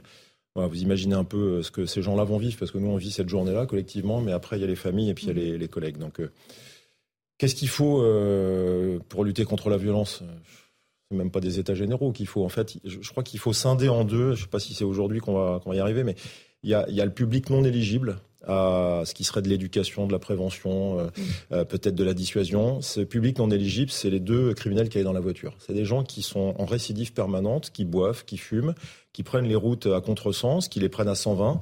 Ils jouent euh, à la roulette russe avec la vie des autres. Ces gens-là, il n'y a pas d'autre solution que de les enfermer, parce que la peine, elle est faite pour punir, elle est faite pour écarter le danger. Donc il ne faut pas euh, tourner autour du pot. Est-ce que l'État a les moyens de le faire? Non, parce qu'on manque de structures pénitentiaires. Je pense que la justice n'est pas dans la capacité de pouvoir faire, quand bien même elle voudrait le faire. Mais il faut que l'État régalien se dote des outils nécessaires pour écarter le danger. C'est pas une grande partie de la population. Vous savez, euh, quand on va dans des catégories d'infractions, on retombe souvent sur les mêmes délinquants. Quand j'étais commissaire euh, sur le terrain il n'y a pas encore si longtemps, vous avez le palmarès des voyous d'une circonscription vous faites des listes de 30 à 50 personnes qui vous commettent 60, 70, 80 Et vous savez qui elles sont et, vous, savez où ils sont Par cœur. Je mhm. pouvais faire la liste sans avoir à consulter les fichiers. Donc c'est bien qu'on a une incapacité à les mettre hors d'état de nuire. Et puis après, il y a tout le reste ceux qui font euh, des bêtises, ceux qui peuvent commettre une erreur, ceux qui peuvent être éligibles à l'éducation. Euh, il y a les familles, parce qu'il faut arrêter de croire que la police va tout régler. C'est un sujet de société, c'est un sujet majeur, mais un sujet de comportement collectif. Mais ce qui est terrible dans la journée d'aujourd'hui, c'est que vous avez envie d'en vouloir à tout le monde et vous n'en voulez à personne. Le criminel est mort. Euh, ces familles-là vont être euh, entourées par la maison police nationale. Les enfants sont pupilles de la nation. Et, et après ça, euh, jusqu'au prochain. Si on prend la semaine qui s'est écoulée, le, chef de l'État ne citait que les agents publics. Mhm. Il y a une petite fille qui, qui, a été tuée par une femme ivre au volant il y, a, il y, a, quelques jours. Il y a un commandant de police qui a été écrasé lors d'un refus d'obtempérer, qui, qui est polyfracturé on, en a tout le temps des comportements comme ça. Donc il faut à un moment prendre conscience de lesquels, sur lesquels on tape, sur lesquels la justice tape, hein, évidemment. Et puis euh, tout le reste, c'est de la pédagogie et du comportement collectif. Mais le commissaire Lebar, est-ce qu'il y a un niveau de violence qui a augmenté dans notre pays? Est-ce que euh, on, voit s'effondrer peu à peu euh, la moralité de certains individus Est-ce qu'il y a un phénomène comme ça d'entraînement? Et moi, je suis un modeste thermomètre. Donc, euh, ma modeste contribution à l'état des lieux, je vous réponds oui sans hésiter. Je suis rentré dans une police et dans une façon de travailler qui n'a rien à voir avec celle que je vois aujourd'hui. Voilà, déjà, mon modeste exemple, euh, je vous dis oui. Vous écoutez des gens sérieux, des gens comme Alain Boer qui parlent d'augmentation de l'homicidité, de des, tentatives. Il y a des gens sérieux. Peut-être d'ailleurs qu'on est dans une société aujourd'hui où on manque de chiffres, parce que j'ai l'impression que la polémique vient de l'impossibilité de, comparer vraiment ce qui est comparable. On a l'impression que les chiffres, finalement, à une époque, en avait trop, on nous assénait de chiffres pour dire que tout allait bien. Aujourd'hui, on se rend compte que tout va mal. Euh, il faudrait peut-être aussi des chiffres pour matérialiser les priorités. Mais bon, ça, à la limite, c'est une, communication qui doit être faite au, au plus haut niveau de, de l'État pour faire pour dire les choses de façon transparente. Mais l'augmentation de la violence, pour vous prendre un autre exemple, quand j'accueillais des promotions de gardiens de la paix euh, dans, mon dernier commissariat, je leur disais malheureusement que statistiquement, ils allaient avoir affaire à une violence telle que j'aurais malheureusement à avoir à les encadrer dans des procédures de légitime défense. Mais jamais on tenait ce discours hein, dans la police il y a 20 ans. Mhm. On tenait le fameux discours, l'arme c'est dans la ceinture, tu la rends à la fin de ta carrière. Je connais des dizaines d'histoires que j'ai vécues moi-même ou d'autres que je peux vous raconter, où des jeunes gardiens de la paix, dans les trois qui sont décédés, il y en a une qui est stagiaire, qui font face à une violence telle, qui subissent euh, la menace sur leur intégrité physique qui les oblige à riposter. Quand ils n'ont pas le temps de riposter, ils y passent. Donc euh, on est dans une autre société. C'est pas partout, mhm. c'est pas tout le temps, mais ça a augmenté. C'est un signal terrible la mort de ces trois jeunes. Euh, est-ce que voilà tous ceux qui aspirent à devenir policiers, vous allez avoir du mal à les recruter? Il y a, il y a, il y a des vocations encore il y a des pour ce métier qui est J'ai regardé ces trois familles. Bon, elles sont dans une peine qui est indescriptible, mais ils sont tous rentrés pour une idée bien précise. C'est pour servir c'est pour ça que vous savez, on est dans une période de polémique sur l'usage de la force, sur les policiers. Il suffit juste de regarder qui on a dans cette cérémonie, euh, dans la cour. Vous avez des jeunes qui viennent de tous les univers, de toutes les origines sociales, ethniques. Il faudrait presque qu'on s'en justifie. Ils rentrent parce qu'ils veulent exercer un métier. Ils le font euh, euh, magnifiquement bien. On est victime collectivement de polémiques stériles par des actions qui sont euh, parfois euh, individuellement répréhensibles, mais comme dans toute corporation. Je veux dire, c'est ce, procès permanent à charge est un procès indécent parce que de toute façon, quoi qu'il en soit, qu'on aime ou pas la police, je vous le dis souvent, euh, il ne s'agit pas d'aimer ou pas la police ou la justice. On a besoin d'une police et d'une justice pour une société en crise qui fait face à des violences. Donc, même si on n'aime pas, c'est le meilleur des systèmes pour vivre ensemble collectivement. Donc, de toute façon, s'en prendre aux policiers ou à l'institution police et essayer d'affaiblir tout ça, c'est continuer à semer le désordre. Ceux qui font ça sont en train, j'espère, de se regarder dans le miroir. Ils endossent une très grave responsabilité. Vous pensez qu'ils sont en train de faire ça Mais jusqu'à la classe politique, il y a des partis politiques mhm. qui sont censés être des partis de gouvernement dont les élus, les leaders se permettent des propos qui sont inqualifiables et qui contribuent à ce désordre. Et ce désordre-là, quand on est policier, moi aujourd'hui, j'ai regardé dans le carré officiel, j'ai vu euh, des chefs de police assis à côté d'élus avec leurs écharpes tricolores eh bien que ces élus avec les écharpes tricolores, je ferai pas de procès aujourd'hui parce que c'est le jour du deuil, euh, arrêtent d'avoir des postures euh, à venir dans les cérémonies mmh. d'obsèques et euh, de dire le contraire sur les plateaux, que, que les gens prennent conscience que l'institution police, la justice, le régalien, tout ce qui doit faire ensemble, qu'on peut vivre ensemble, nos soignants, qu'on arrête de leur taper dessus ou de trouver des, des angles d'attaque qui sont des polémiques stériles parce que c'est indécent pour ceux qui font ces métiers-là et en plus ces gens qui font ces métiers-là sont mal payés, ils le font quand même avec le cœur, donc il faut arrêter ça. Eric Nolot. Bien sûr qu'on attend des actes, mais moi je fais crédit au président de la République d'avoir euh, su trouver les mots, et particulièrement un mot, celui de décivilisation, qui recouvre à la fois la montée de la violence, la, violence des actes, qui est euh, la conséquence de la violence des mots. Vous avez entièrement raison. Hein, toute la journée, la journée, la, police tue. Faut désarmer la police. La police, en fait, c'est des SS, etc., etc. Bon, ben voilà, euh, la, la, réalité est autre. Et puis l'autre. L'autre réalité que, que recouvre des civilisations, c'est la montée de l'irresponsabilité. Et j'ai trouvé ça assez habile de la part du président de la République, mais on attend d'un président de la République autre chose que de l'habileté, évidemment, de mettre euh, dans le même constat l'irresponsabilité psychiatrique, comme cet homme qui a poignardé une infirmière à Reims, et, les responsabilités de gens qui, en effet, se bourrent d'alcool et de drogue avant de prendre euh, la, voiture et de, tuer euh, ces, trois jeunes policiers, ou autre forme d'irresponsabilité, des gens qui s'acharnent, des gamins qui s'acharnent sur une lycéenne jusqu'à la pousser au suicide. C'est toujours le même mot, irresponsabilité, et je trouve qu'il a nommé la chose. Maintenant, ça c'est le premier stade. Nommer les choses, c'est très important. Maintenant, on attend des actes, mais j'ai l'impression qu'on a déjà prononcé cette phrase bien, bien souvent, y compris sur Sous ce plateau. Formes, vous avez raison. Une petite pause. On se retrouve dans un instant sur Europe 1 et sur CNews. Euh, on évoquera l'agression violente euh, d'un homme dans le métro à Paris alors qu'il tentait de venir en aide à une jeune femme elle-même en train de se faire agresser. Euh, peut-être qu'on n'est pas loin de, de la barbarie. À tout de suite. 18h15, on se retrouve en direct sur Europe 1 et sur CNews dans Punchline. On évoque cette violence euh, qui touche toutes les strates de la société. Euh, on va écouter un témoignage, j'avais vraiment envie de vous le faire écouter, celui d'un journaliste qui raconte dans un livre qui s'appelle Concorde Rouge, le jour où il a été agressé, c'était dans le métro, alors qu'il tentait de porter euh, secours à une jeune femme elle-même en train de se faire maltraiter. Écoutez le récit de cette agression qu'il a fait ce matin dans la matinale de CNews. À la station je descendais, il est descendu devant moi, une jeune femme est descendue devant, devant lui. En montant l'escalier, il a regardé ostensiblement les fesses de cette jeune femme, il lui a mis une énorme main en fesses, il n'y a pas d'autre mot, c'est vraiment l'agression sexuelle pure et bête comme on peut l'imaginer. Je suis juste intervenu pour dire, bon ça va suffire comme ça, on s'en va, vous savez ce que vous avez fait, c'est bon. Sauf que je ne savais pas, je l'ai appris par la suite, euh, qu'il s'était embusqué dans un des couloirs latéraux. Il avait mis une, sa capuche, revenu derrière moi. Il avait sauté derrière moi en me donnant un grand coup de poing à la tempe avec son poing et sa bouteille. Donc il m'a littéralement explosé la tempe. J'étais KO directement. Je me rappelle juste avoir vu rouge puis noir, un peu comme dans les jeux vidéo. Et après, il a continué à me briser la tête au sol à grands coups de pied. Quand je suis arrivé à l'hôpital, on m'a dit une phrase que j'oublierai jamais. On m'a dit s'il n'y avait pas la peau, votre visage tomberait. Tellement il m'avait émietté le visage, euh, tous les os s'étaient émiettés sous la peau, et ça suppose, euh, ça a supposé de mettre une cinquantaine de petites plaques de, titane sous la peau pour faire tenir tout ça par la suite. L'archétype du petit voyou, euh, avec un fort accent des pays de l'Est, les cheveux à 3 mm, blond, habillé en noir, des pieds à la tête. vraiment le voyou de, base comme on l'imagine dans un film de John Wick, vous ceux qui se font tuer au bout de 3 secondes par Kenny Reeves en général. Voilà pour ce témoignage de Judy Kael, Irel, qui raconte ça dans, dans Concorde Rouille. Une telle barbarie, en fait, que, commissaire Lebars, euh, c'est, euh, on n'a pas le même mot, en fait, pour qualifier ça. C'est le quotidien, en fait bah, Moi, il y a un mot que je voudrais ajouter à ça, parce que ma vie de flic fait que des affaires comme ça, j'en ai vu beaucoup. Euh, ce qui est très grave et qu'on retient peut-être pas comme ça, c'est la gratuité. C'est-à-dire que tout est gratuit et, tout atteint des proportions complètement incroyables par, gratuité au départ. Évidemment qu'on ne met pas une main aux fesses à, à une femme, mais il tombe sur quelqu'un qui essaye de faire en sorte, en plus, euh, de passer un message. Ce que tu as fait, et, et c'est derrière, c'est la gratuité, la lâcheté. Il arrive par derrière, il, il le met quasiment, euh, il pourrait quasiment le tuer hein, parce qu'un mauvais coup euh, mhm. par derrière dans la tête. Alors des actes gratuits comme ça, c'est ça en dit long sur le niveau de violence et l'état d'esprit dans la tranche de population dont je vous parlais, celle qui est pas récupérable en termes de prévention. J'en ai malheureusement plein des histoires comme ça. J'ai connu un jeune primo-délinquant qui a quasiment tué une femme pour lui piquer son téléphone un matin parce que ses copains lui disaient euh, tu y vas et tu nous déçois pas. Donc euh, il y a une surenchère.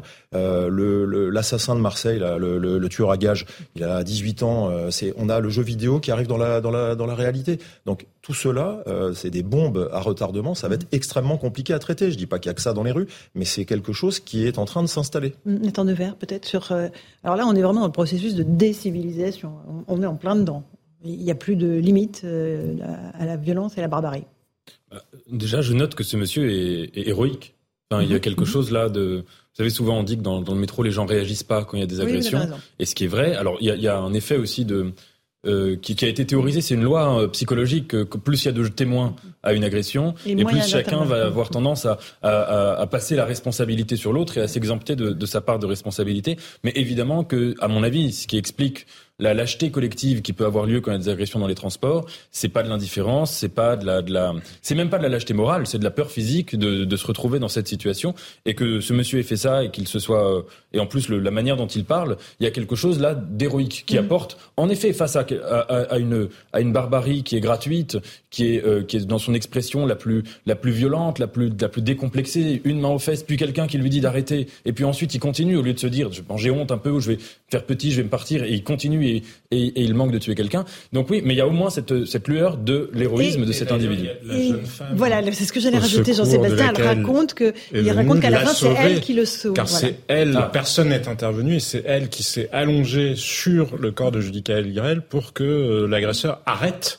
De. Et c'est vrai que c'est. Donc c'est elle euh, finalement qui lui sauve la vie euh, en prenant elle-même des coups. Exactement, mais moi ce que je trouve terrible, et je vous en parlais tout à l'heure, dans l'histoire aussi de Judicaël Irel, c'est le parcours du combattant ensuite. Il y a l'agression et derrière, parce que là où la société, la société a une responsabilité, mais alors en termes, les gens qui sont pas rattrapables, on va pas de toute façon rééduquer les gens. Quoi qu'il en soit, ça prendra du temps avant de pouvoir changer de matrice en quelque sorte idéologique. En revanche, on peut aider les victimes.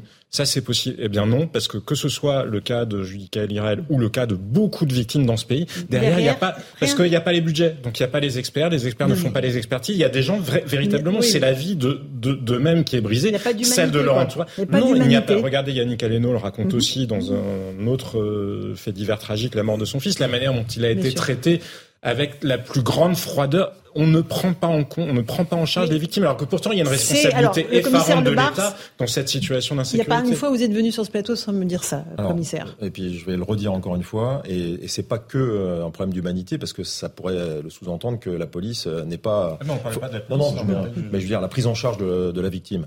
Euh, le, procès pénal, le procès pénal, le pénal, pardon, est construit depuis 30 ans en rajoutant loi sur loi qui ne sont que des lois de droit des auteurs. J'ai dit ça une fois à Éric Dupont-Moretti dans une réunion avec les syndicats de police, ça l'a beaucoup énervé. Euh, c'est sans doute l'avocat qui répondait plutôt que le ministre de la Justice. La réalité, c'est que la procédure pénale s'est tellement alourdie pour protéger les droits des auteurs qu'on pourrait imaginer que la police pourrait les torturer en garde à vue, que euh, je, prends un exemple caricatural volontairement, qui fait que c'est tellement lourd qu'on ne s'occupe effectivement que de l'auteur dans le procès pénal. Il a l'avocat, il a droit à différentes phases où il peut contredire, avoir le droit au silence, refuser d'être entendu par un magistrat, reporter. La victime, elle est toute seule et elle est toute seule du début à la fin. Ça, c'est quelque chose qu'il faut faire changer. Parce que la victime, c'est celle qui subit et c'est celle ensuite qui est seule dans le procès pénal. C'est complètement incohérent. Quand il y a procès. Quand il y a procès. Dans son cas, l'agression n'a jamais été Il n'y a jamais eu de procès. Mais même les indemnisations, ça a été un parcours du combattant pour, les obtenir. Concorde rouge s'appelle son les. le commissaire a prononcé euh, un mot vertigineux, c'est le, mot de non éligible à.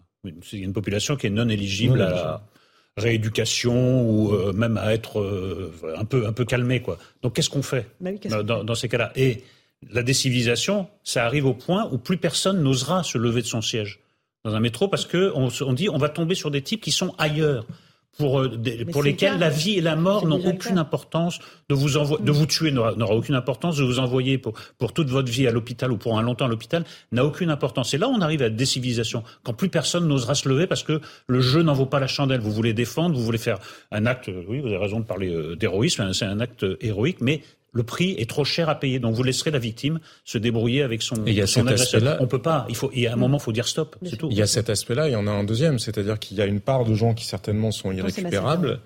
Euh, peut-être plus euh, qu'avant parce qu'on a renoncé à éduquer les gens à la frustration, bref, mais il y a derrière ceux qui sont embarqués parce que quand on regarde, euh, je me souviens de l'avoir vu aux États-Unis, une carte de New York qui montrait l'adresse des gens qui étaient en prison. Et en fait, c'était pas en moyenne par quartier. Le Bronx a plus de gens emprisonnés que euh, Manhattan.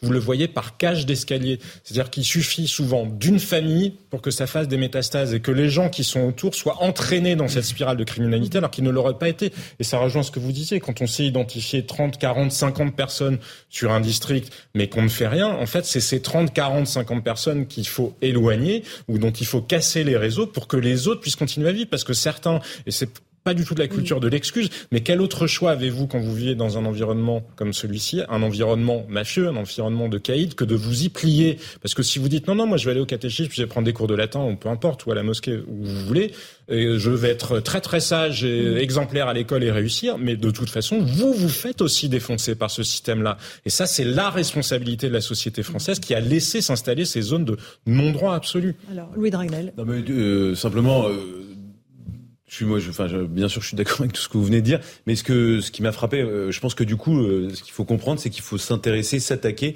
à cette population non éligible.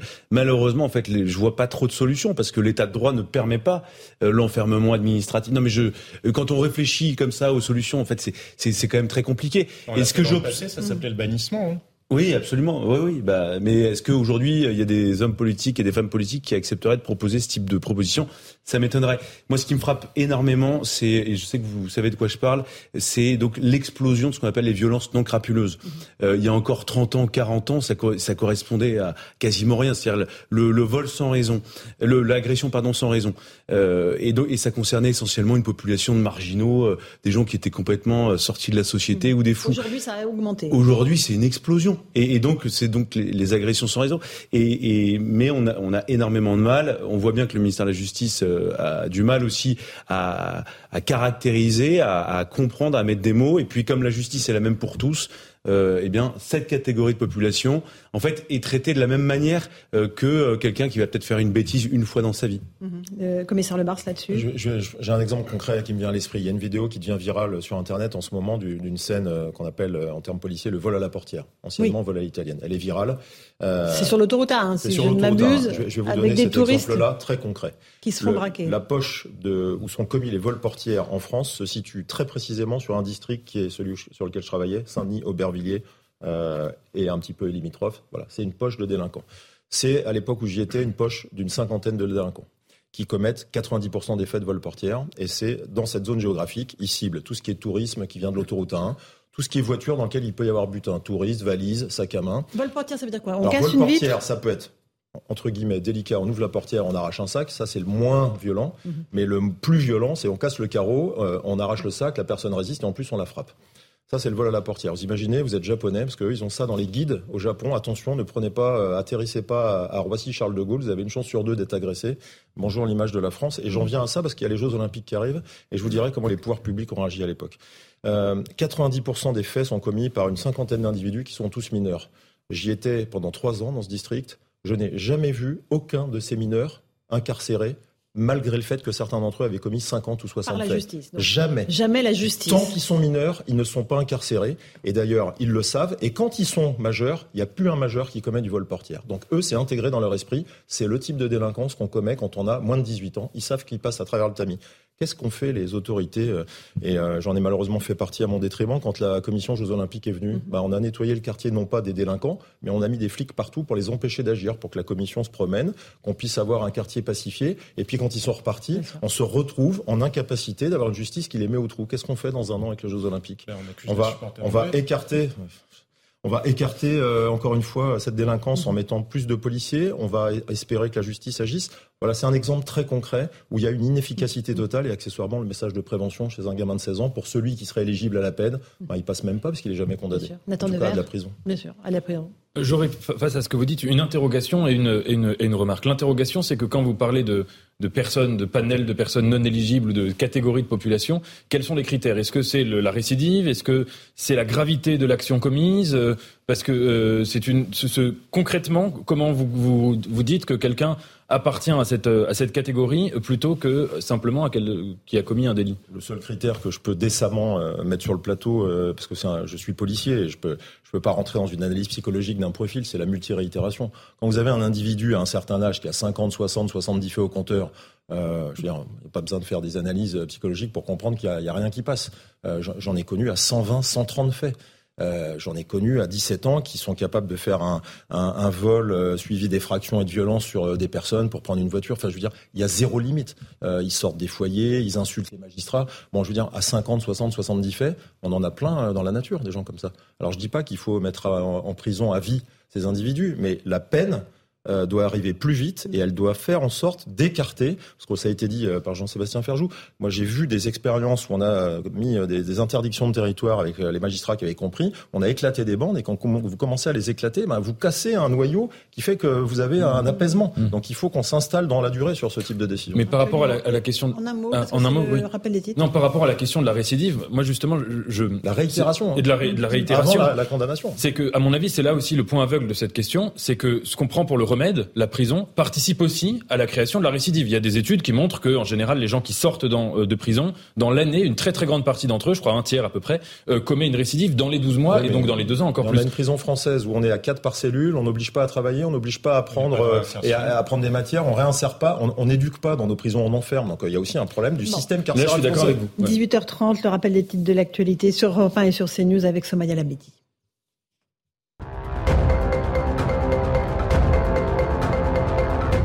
Fin des recherches au Portugal pour retrouver la petite Maddy, menée depuis mardi près d'un lac au sud du pays. Les autorités annoncent mettre fin aux fouilles.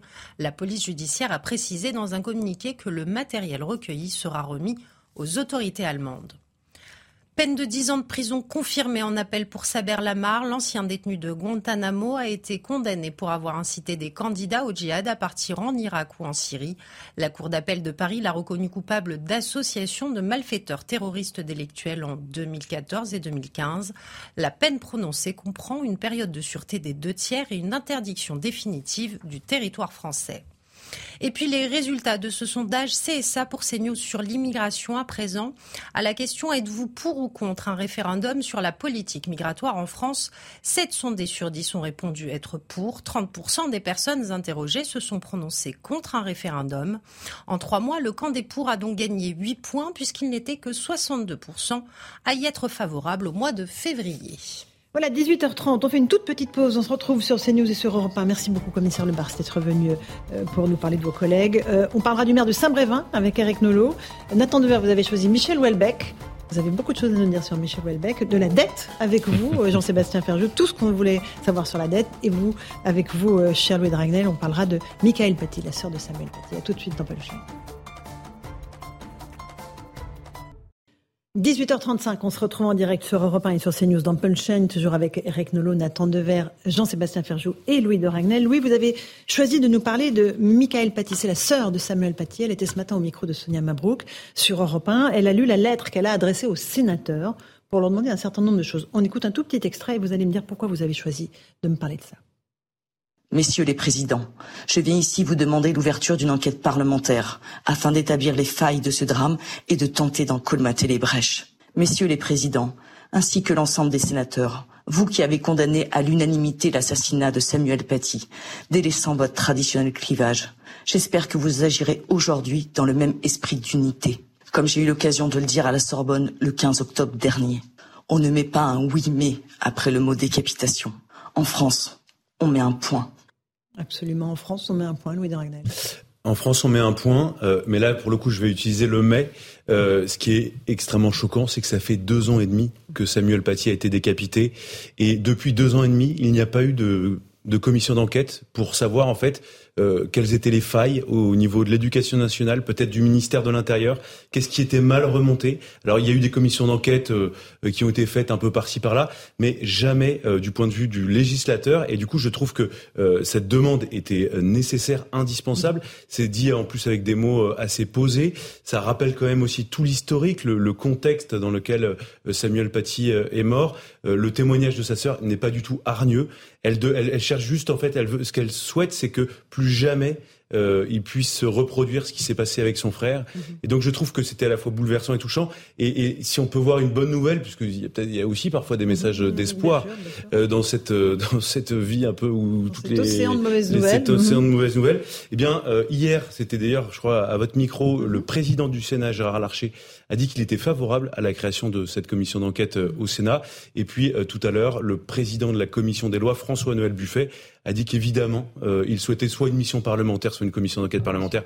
On joue un peu euh, avec les mots, mais en tout cas, ce qui est intéressant, c'est qu'il y a quelque chose, en tout cas, qui va avoir lieu, et donc il y aura des auditions. On va, on, va, on va enfin avoir euh, des éléments de compréhension. Il y aura des. Mais, juste pour être clair, Louis, il y a eu une enquête judiciaire qui a, été menée. Exactement. On est d'accord. Hein, il, il, y a une enquête judiciaire et de l'autre côté, euh, ce qui est l'enquête judiciaire, en fait, elle, elle cherche à, à, pointer du doigt les, les responsabilités pénales euh, directes. Mhm. euh, ce qui est intéressant, euh, c'est qu'on a bien vu à travers ce qui s'est passé avec Samuel Paty qu'il y avait eu des dysfonctionnements avec plein de gens qui disaient qu'ils n'étaient pas vraiment responsables, une succession de lâcheté, un système qui était défaillant. Et, et ce qui sera intéressant, c'est de faire une sorte de cartographie de ce qui n'a pas marché.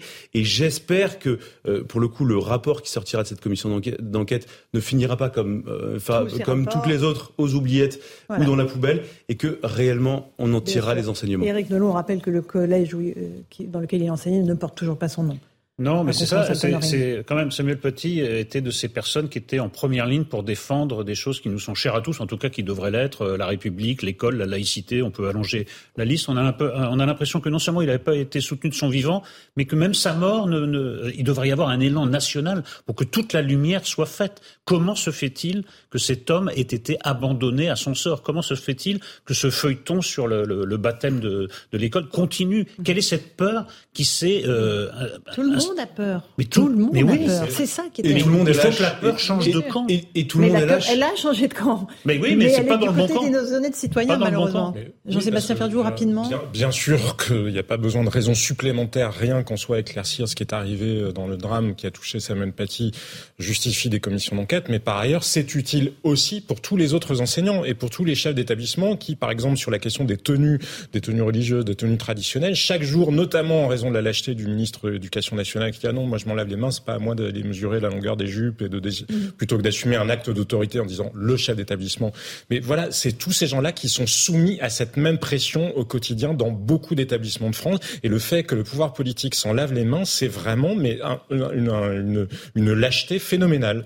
Absolument. Euh, Eric Nolot, vous avez choisi de nous parler du maire de Saint-Brévin, oui. qui était hier devant sa mairie avec son écharpe tricolore, qui n'a pas voulu participer à une manifestation organisée par la NUPS, et qui a euh, carrément dénoncé une récupération politique. Expliquez-nous. Oui, là, euh, il y a peu d'inédits. Euh, souvent, on dit on est déjà passé par là. Là, un maire qui refuse de participer à une marche de soutien euh, pour ce qu'il a subi, c'est quand même incroyable. En effet, il a dénoncé une, entreprise de récupération politique. Et alors là, il faut dire qu'elle était totalement indigne. Il y a même Louis Boyard, député LFI, qui a dit écoutez, cette manifestation, c'est pour montrer que nous sommes une force de gouvernement crédible alternative. Donc en fait, la couleur était annoncée. Il s'agissait moins de défendre le maire de Saint-Brévin que de faire une opération politicienne.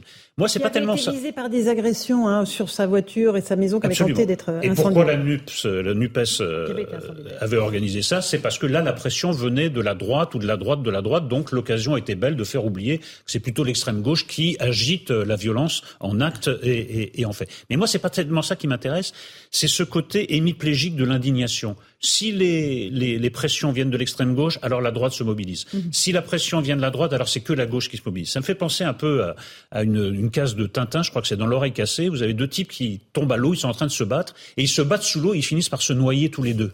Mais c'est ça qui est, est ça, en train en fait. de se passer. Mmh. La droite et la gauche, dans un pays qui est en train de se noyer, se battent au lieu de s'unir sur l'essentiel, de dire que les violences, qu'elles soient de droite, d'extrême droite, de gauche, d'extrême gauche, c'est intolérable. On ne s'en prend pas à un élu de la République, se battent et ils se noient et nous avec eux. Résultat, il y a eu des tags racistes aujourd'hui euh, déposés à Saint-Brévin.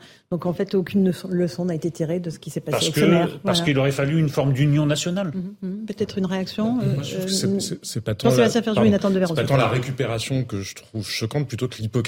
Enfin, les mêmes députés de la France insoumise qui, par exemple, y étaient et qui, de facto, appellent en permanence au droit à l'insurrection, à la désobéissance civile, ont incité à des actions contre les députés de la majorité. Genre, on peut être parfaitement contre cette réforme-là, penser euh, tout ce qu'on veut d'Emmanuel de, Macron ou euh, des députés de sa majorité, mais ne pas entretenir ce climat de violence. Quel sens y a-t-il à aller se désoler d'un climat de violence à Saint-Brévin pour ensuite l'entretenir. Et là encore, ils l'entretiennent à l'occasion de la journée du juin en disant attention, attention, si jamais la majorité vient à bloquer l'examen de la loi sur l'abrogation de la réforme des retraites, alors ça va être le feu dans le pays. Il y aura des manifestations mmh. spontanées, du spontané prévu. Apparemment, c'est un concept nouveau. Nathan Devers. Je trouve que le maire de, enfin l'ex-maire de Saint-Brévin a eu une réaction qui était lucide et digne, c'est-à-dire d'à la fois dénoncer, c'est pas en même temps, c'est à la fois, c'est la, la, la, la, suite du macronisme, euh, à la fois dénoncer le silence euh, de la droite, le silence un peu gêné de la droite, et en même temps des récupérations qui venaient de la gauche ou de l'extrême gauche. Il y a quelque chose qui est assez gênant dans le débat public, euh, euh, qui est assez facile à dénoncer d'ailleurs aussi, c'est les géométries variables. C'est-à-dire de voir en effet que parfois les condamnations des violences contre les élus sont exprimées avec une, une, intensité qui est proportionnelle à la proximité politique qu'on peut avoir ah avec l'élu en question. Et c'est vrai par exemple ou la que couleur politique. Oui, et, la proximité politique qu'on a quand on mmh. s'indigne ou s'indigne plus ou moins. Euh, et c'est vrai, par exemple, que quoi qu'on pense, encore une fois, d'Emmanuel Macron, depuis euh, six ans, euh, les députés LREM et aujourd'hui Renaissance ont été victimes, on l'a vu, d'énormément de violences pendant toutes sortes de crises, la, la, gilet jaune, pendant la crise sanitaire, pendant la réforme des retraites. Ils n'ont pas été les seuls, hein, c'est vrai, mais c'est vrai qu'on n'a pas peut-être pas assez parlé de ce phénomène-là et qu'on ne l'a peut-être pas assez mis en lumière, que ce soit des lettres d'insultes, que ce soit des lettres avec des menaces de mort, avec des des balles de, de, de, pistolet, que ce soit des agressions dans la rue, etc., que ce soit des agressions dans leur domicile, que ce soit aussi, c'est différent, mais la violence du complotisme, d'insinuer que tel ou tel député est un corrompu, est un vendu, qu'il en fait il vend pour des intérêts, il vote en fonction d'intérêts supérieurs. Tout ce climat-là, euh, euh, en effet, on devrait le dénoncer d'un bloc et en étant en fait aveugle à la, à la couleur politique. Bien sûr. C'est ce que demandait ce maire euh, Louis Dragnel. Je, je suis entièrement d'accord avec ce que vient de, de dire Nathan.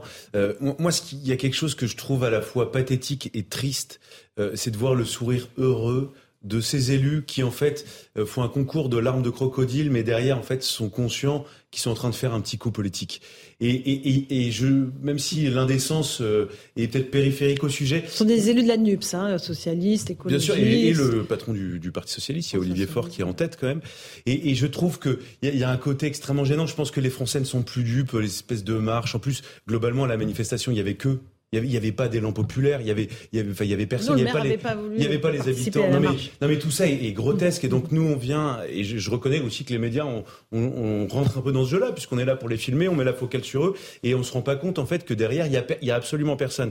Et, et ensuite le, le, le, deuxième sujet, je trouve que c'est l'illustration du fait que euh, aujourd'hui on a de plus en plus de mal à, et les politiques le font de moins en moins, c'est à porter un projet commun. Et, et, moi, je me souviens même quand j'étais petit, il y avait encore des, des politiques que parfois je n'appréciais pas d'ailleurs, qui, qui, qui, qui, essayaient quand même euh, d'aller vers un discours euh, universel, d'essayer de parler à tous. Alors on aimait, on n'aimait pas, mais ils essayaient. Et aujourd'hui, en fait, tout ça, c'est complètement abandonné. On est dans une logique de niche, de partition, et tout ça s'inscrit dans le processus de décivilisation dont on parlait tout à l'heure. Mmh. Et, et, je pense qu'à la fin, la, le, enfin, les conséquences sont terribles. C'est-à-dire, c'est la partition. On, on parle simplement qu'à des gens qui ont des petits intérêts individuels, et donc c'est avec ce type d'initiative, mhm. je pense, que euh, le, la société continue de se diviser. Jean-Sébastien, là-dessus? Non, sur le maire de Saint-Brévin, sur cette euh, récupération politique. Bah, comme je vous dis, c'est vraiment l'hypocrisie absolue de ceux qui entretiennent la même violence vis-à-vis d'autres élus. Voilà. Alors, vous, vous vouliez me parler de la dette. Alors, on va pas faire fuir nos téléspectateurs ni nos auditeurs, on va rendre ça non, sexy. Mais c'est une bonne nouvelle. Parce que c'est un livre qui s'appelle Tout ce qu'on ne vous a jamais dit sur la dette. Et Surtout, comment l'effacer proprement. Comment l'effacer Parce que c'est ça la partie, c'est ça la partie qui, est, qui, est, intéressante. Et c'est un livre d'un économiste qui s'appelle Mathieu Muchery, qui dirige le service euh, des études économiques d'un des plus gros assureurs français, donc qui pilote la gestion de beaucoup de milliards euh, ou de dizaines de milliards d'euros. Mais surtout, ce qui est très intéressant, ça fait plus de dix ans qu'on travaille avec lui sur Atlantico, je peux vous garantir qu'il ne s'est quasiment jamais trompé dans ses prédictions. Donc j'ai une énorme confiance en lui. Le Stradamus de la dette. non mais la dette, bah, il dit que de toute façon, on la remboursera jamais. Il faut être lucide. Nous ne la rembourserons jamais. Et que ça n'est pas forcément un problème. Mais pourquoi n'est-ce pas un problème? Parce qu'on n'est pas dans la situation de l'Argentine. L'Argentine, elle a fait défaut alors qu'elle était à 60% d'endettement du PIB. Nous, on est à 125 maintenant. Donc c'est pas en soi le niveau. D'ailleurs, la question du niveau, elle est relativement virtuelle. Le sujet n'est pas à, si vous êtes endetté, par exemple, imaginez que vous soyez endetté parce que vous avez acheté énormément de bonbons Haribo. Votre problème, ça sera pas votre dette, ça sera que vous aurez du diabète parce que vous aurez mangé énormément de bonbons Haribo ou de vin ou ce que vous voulez. non, mais je sais pas si vous comprenez l'idée. Le sujet, c'est ce que nous faisons de la dette. Le mal que nous nous produisons, c'est ce que nous faisons de la dette et on n'a pas utiliser la dette pour construire de la croissance, de l'innovation, de la transition énergétique ou je ne sais pas quoi d'autre. On a fait de la dette pour faire de la mauvaise dépense. Donc c'est ça le sujet. Mais surtout là où il y a une bonne nouvelle, c'est que de toute façon, dans ce qu'explique très bien Mathieu et très clairement Mathieu Muchery, il y a déjà plus de 30% de notre dette qui est logée dans le bilan de la Banque Centrale Européenne. C'est-à-dire c'est pas de l'argent, par exemple, qu'on devrait à vous, Laurence Ferrari, ou avec vos économies, ou à X ou monsieur, ou la somme de monsieur et madame Y. C'est dans le bilan de la Banque Centrale Européenne. Ça veut dire que déjà, il y a 30% de la dette, soyons lucides, on ne la remboursera pas parce qu'il suffira de l'effacer d'un trait sans que ça n'ait de conséquences dans la vie réel. En revanche, il faut le faire proprement. Et pourquoi ne pouvons-nous pas le faire? Parce que c'est là, je vous parlais plutôt aussi de rapport de force avec l'Allemagne. Les Allemands ont une vision de la dette qui, pour le coup, relève énormément de la morale, gérer un bon père de famille, euh, etc. Ce qui est d'ailleurs euh, très douteux de leur part. Hein. Quand vous regardez en 2009, euh, les banques les plus pourries en Europe étaient toutes les banques régionales allemandes. Et on a vu ce qu'il en était du Crédit Suisse et on voit ce qu'il en est de la Deutsche Bank. Mais vrai, c'est un livre vraiment très intéressant Jetez-y un œil parce que c'est un sujet qui plombe toutes les politiques publiques à l'heure actuelle, alors que c'est un problème dont on peut finalement se sortir. Qui veut rivaliser sur la dette C'est très intéressant parce que disons que Jean-Sébastien Ferjou a parlé 2 minutes 30. En fait, les gens ont arrêté au bout de 15 secondes à la dette n'est pas un problème. Après, vous pouvez raconter ce que vous voulez. Donc, en fait, les gens ont intégré ça. et la prochaine fois que l'on va revenir, la dette n'est pas un problème. non, mais avec, ou la réforme des retraites, ou une autre réforme, on va dire, écoutez, euh, j'ai écouté Jean-Sébastien Ferjou l'autre jour qui nous a expliqué de toute façon que la, et peu importe ce que vous avez dit après, il faut bien euh, l'utiliser. Vous savez quelle est la malédiction qui est Il y a une, il y a vraiment, je sais pas, une dissociation cognitive, quoi, en, en réalité, parce que beaucoup de gens sont en effet persuadés, mais sans entrer dans les détails techniques, que la dette n'est pas un problème, que donc chaque fois que le gouvernement ou que n'importe quelle instance demande un effort, ce n'est pas la peine de, de le suivre parce que, en effet, on ne remboursera pas cet argent. C'est le seul message. C'est pour ça qu'il faut lire ce livre, parce qu'il faut bien comprendre. Et je ne disais pas que la dette n'était pas un problème, je disais en soi le niveau de la dette n'est pas un problème. Je, qu'on a je vous expliquer comment vous allez être pris est un problème. Mais surtout, ce qu'il faut bien euh, comprendre, c'est la malédiction de la dette, c'est qu'en réalité, on peut continuer à s'endetter longtemps. Et pourquoi pouvons-nous continuer à nous endetter longtemps? Parce qu'il n'y a pas de perspective de croissance en Europe. Le sujet, c'est que les gens qui ont beaucoup d'argent, admettons, vous avez 100 millions avec. Est-ce que vous les investissez dans une usine pour euh, construire des voitures ou des télés, ou est-ce que vous préférez acheter de la dette en vous disant, mais finalement, peut-être que à l'arrivée, mes 100 millions, j'en aurais plus que 95 millions parce que peut-être que la France n'aura pas remboursé toute sa dette, mais j'aurais quand même 95 millions, où j'ai mis 100 millions dans l'économie réelle et je me retrouve à zéro parce que ça allait dans le mur. Et le problème, c'est qu'on peut continuer à s'endetter précisément parce que personne n'a confiance dans l'avenir de l'économie européenne. C'est terrible. Nathan Dever, vous voulez parler de Michel Houellebecq Ah oui, donc oui, pas sur la dette. Hein.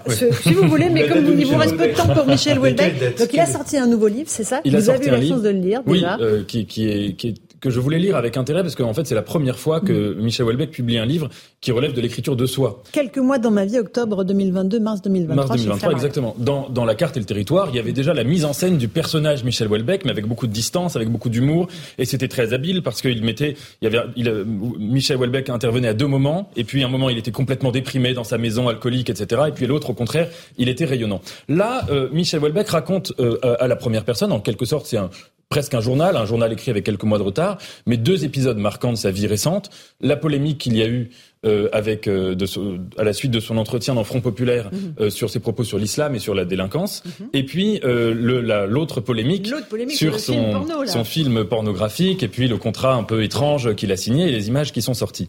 Alors sur la première chose, Michel Houellebecq renie, euh, enfin change complètement de position par rapport à l'islam et aux propos qu'il avait tenus. Il, il reconnaît euh, euh, l'erreur qui avait été la sienne. il, et au contraire, il propose de, de, distinguer radicalement la notion de religion et de religion islamique en l'occurrence et les phénomènes constructeurs de, de, délinquance. Et sur l'autre aspect, sur donc sur l'aspect de la pornographie, alors là, il s'étend et c'est très étrange. On a l'impression que oui, que c'est que Michel Houellebecq n'est pas un personnage Houellebecquien, c'est-à-dire qu'il s'étend entre guillemets sans distance, avec une une une, une forme de, de, de, de, de colère euh, qui, qui, le conduit par exemple à animaliser les personnages. il y a des scènes assez drôles, mais le personnage du réalisateur s'appelle le cafard, il y a la truie, etc. Mais euh, si vous voulez, on a l'impression que là, il n'a pas sa distance de romancier. Cependant, moi, il y a un passage que j'ai beaucoup aimé mhm. à la fin du livre, quand il a une conversation au téléphone avec Bernard-Henri Lévy, avec lequel il est en désaccord surtout hein, euh, politiquement, mais il écrit, euh, il écrit que donc il est en désaccord sur tout, mais cette phrase "Je ne crois pas aux idées,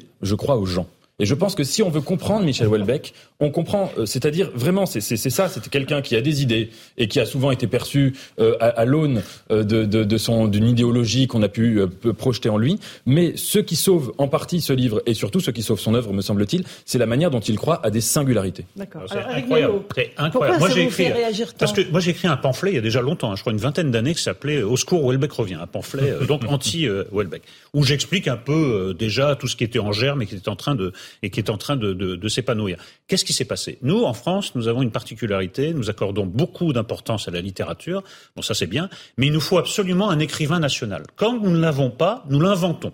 Nous avons inventé l'écrivain national Welbeck, celui dont chaque livre fait l'événement. Pourquoi? Parce que c'est plus un sociologue. Il a l'art quand même d'attraper les choses dans l'air du temps, et donc la France se reconnaît. C'est un être très dépressif. Nous sommes un pays entré en dépression, on se reconnaît. Mais là, euh, cette supercherie se termine en pantalonnade, ou plutôt en dépantalonnade. Voilà quelqu'un qui nous explique qu'il joue dans un film porno à l'insu de son plein gré. Il est représenté par le plus grand euh, agent euh, littéraire de la place, qui a dû, je, peux vous dire, étudier le, contrat à la loupe, donc il savait très bien ce qu'il signait et ce à quoi il s'engageait. Et maintenant, les livres de, de Welbeck sont de plus en plus mauvais. Le dernier était illisible, et là, on est au stade terminal où il vous raconte ces petites histoires de cul qu'il assume même pas. La supercherie Welbeck est enfin exposée. Bah, il fallait lire mon livre il y a 20 ans. Ça, vous aurait. Je, peux, répondre sur un petit point. Oui, un tout petit point, parce que je veux bien que les autres aussi réagissent. Que Welbeck ne veut plus être Welbeckien et qu'il a inventé deux tentatives, une dans Anéantir, d'écrire un grand roman somme que j'ai trouvé, moi pour ma part, assez réussi précisément parce qu'il n'était pas dans ce côté Welbeckien, et que là il essaie une nouvelle tentative, il a peut-être vu qu'il y avait une mode de l'autofiction, qui est l'écriture de soi, et que j'ai trouvé, pour ma part, moins convaincant. Mais j'ai l'impression quand même qu'il y a ce glissement où il, a, il est assez lucide sur le fait qu'il a été une sorte de fétiche d'écrivain national, et qu'il essaye de sortir de... de... Attends, vous êtes en train de m'expliquer, ce que moi j'ai expliqué il y a 20 ans, c'est que Welbeck attrape l'air du temps pour en faire une entreprise publicitaire. C'est-à-dire qu'il il attrape la chose. Il n'y a, a, pas de talent littéraire, il n'y a pas d'incarnation, il n'y a pas de personnage, il y a des types. C'est un, c'est un sociologue beaucoup plus qu'un écrivain. Donc il tente une nouvelle métamorphose et vous tombez à nouveau dans le panneau. Un tout petit mot, non. Sébastien Ferjou, rapidement. Non, mais moi j'étais un peu perdu en route par Welbeck. Je trouve que ses premiers livres étaient vraiment intéressants. Alors il y a un aspect sociologique, mais même d'un point de vue littéraire, parce qu'il y a une forme d'adéquation entre le côté glauque de la société, notamment de la manière dont euh, la sexualité est devenue un marché comme tous les autres et où les corps sont des produits finalement, et que le style, son style un peu plat justement, était en adéquation avec ce, cet aspect-là. Depuis, effectivement, peut-être parce qu'on l'a trop mis au rang d'écrivain national et qu'il s'y est prêté. D'ailleurs, c'est ce à quoi il répond, parce que le sujet du film porno, il est finalement anecdotique. Je peux comprendre que ça le mette mal à l'aise, mais effectivement, c'est relativement ridicule de croire qu'il ait pu signer sans véritablement. En revanche, sur l'entretien, là où je le trouve très hypocrite, c'est sur l'entretien avec euh, Michel Onfray. il y a un moment, je pense quand même que Michel Houellebecq maîtrise sa parole, qu'il est capable de comprendre ce qu'il dit, a fortiori dans une interview qui est écrite, feindre ensuite de dire ah ben non, je m'étais pas rendu compte de ce qu'on disait. Et relu quand même pas abusé. Allez, Louis Dragnel. je n'ai pas lu le livre, donc il faudrait que je le lise. Mais après, non, moi c'est un auteur que, que j'ai apprécié, pas dans tous ses livres, mais parce que, euh, alors c'est peut-être ma dérive commerciale, parce que précisément, euh, non mais moi ça m'amusait de le voir croquer un peu les mots de la société. Effectivement, euh, c'est commercial, effectivement ça correspond, enfin tout, tout le monde comprend les scènes en fait. Et du coup, je pense que ça explique pourquoi aussi c'est un livre grand public et pourquoi il fonctionne. Enfin, pourquoi c'est un auteur grand public et pourquoi ça fonctionne. Vous oui, ne convaincrez pas Eric Nolot. je cherche pas à vous non, mais c'est la grande littérature à la portée des caniches, pour paraphraser Céline. C'est-à-dire que c'est tellement plat, c'est tellement euh, sujet vers complément. Non, mais ça, il a perdu. Parce qu'en fait, ce que disait Jean-Sébastien, ça correspond à un livre. C'est l'extension du domaine de la lutte. Le premier, euh, il a fait des poèmes avant, je crois, c'est le premier euh, livre. Et en effet, il y avait quelque chose. Mais après, Écoutez, c'est de plus en plus faible, mais personne n'ose se dédire. C'est une particularité de la critique française aussi, c'est qu'une fois que vous êtes classé écrivain national, quel que soit le niveau du livre, on trouve ça génial. Écoutez, le mm. dernier, honnêtement, c'était interminable à lire. Non, il y avait Bruno Le Maire comme personnage dans le livre. Et eh ben, ça vous voyez, a inspiré une œuvre ensuite exactement, à Bruno Le Maire. un truc anecdotique. Qu'est-ce qu'on retient de ce livre? Non pas la qualité, mais que Bruno Le Maire était anecdotique. Encore une fois, c'est le, le, vieux truc Welbeckien, le truc publicitaire. en tout cas, et Michel Onfray qui écoute l'émission euh, réagit en disant que voilà l'entretien qu'il avait eu avec Michel Houellebecq euh, avec euh, Front Populaire était absolument véridique et que euh, il ment absolument en disant qu'il n'a pas tenu ses propos. Voilà. Donc on salue Michel Onfray. Ah Merci beaucoup. Ah Nathan Dever, Eric Nolot, Louis Dragnel et Jean-Sébastien Ferjou. La suite, c'est Christine Kelly sur CNews, Europe 1 Soir sur Europe 1. Bonne soirée à vous sur nos deux antennes.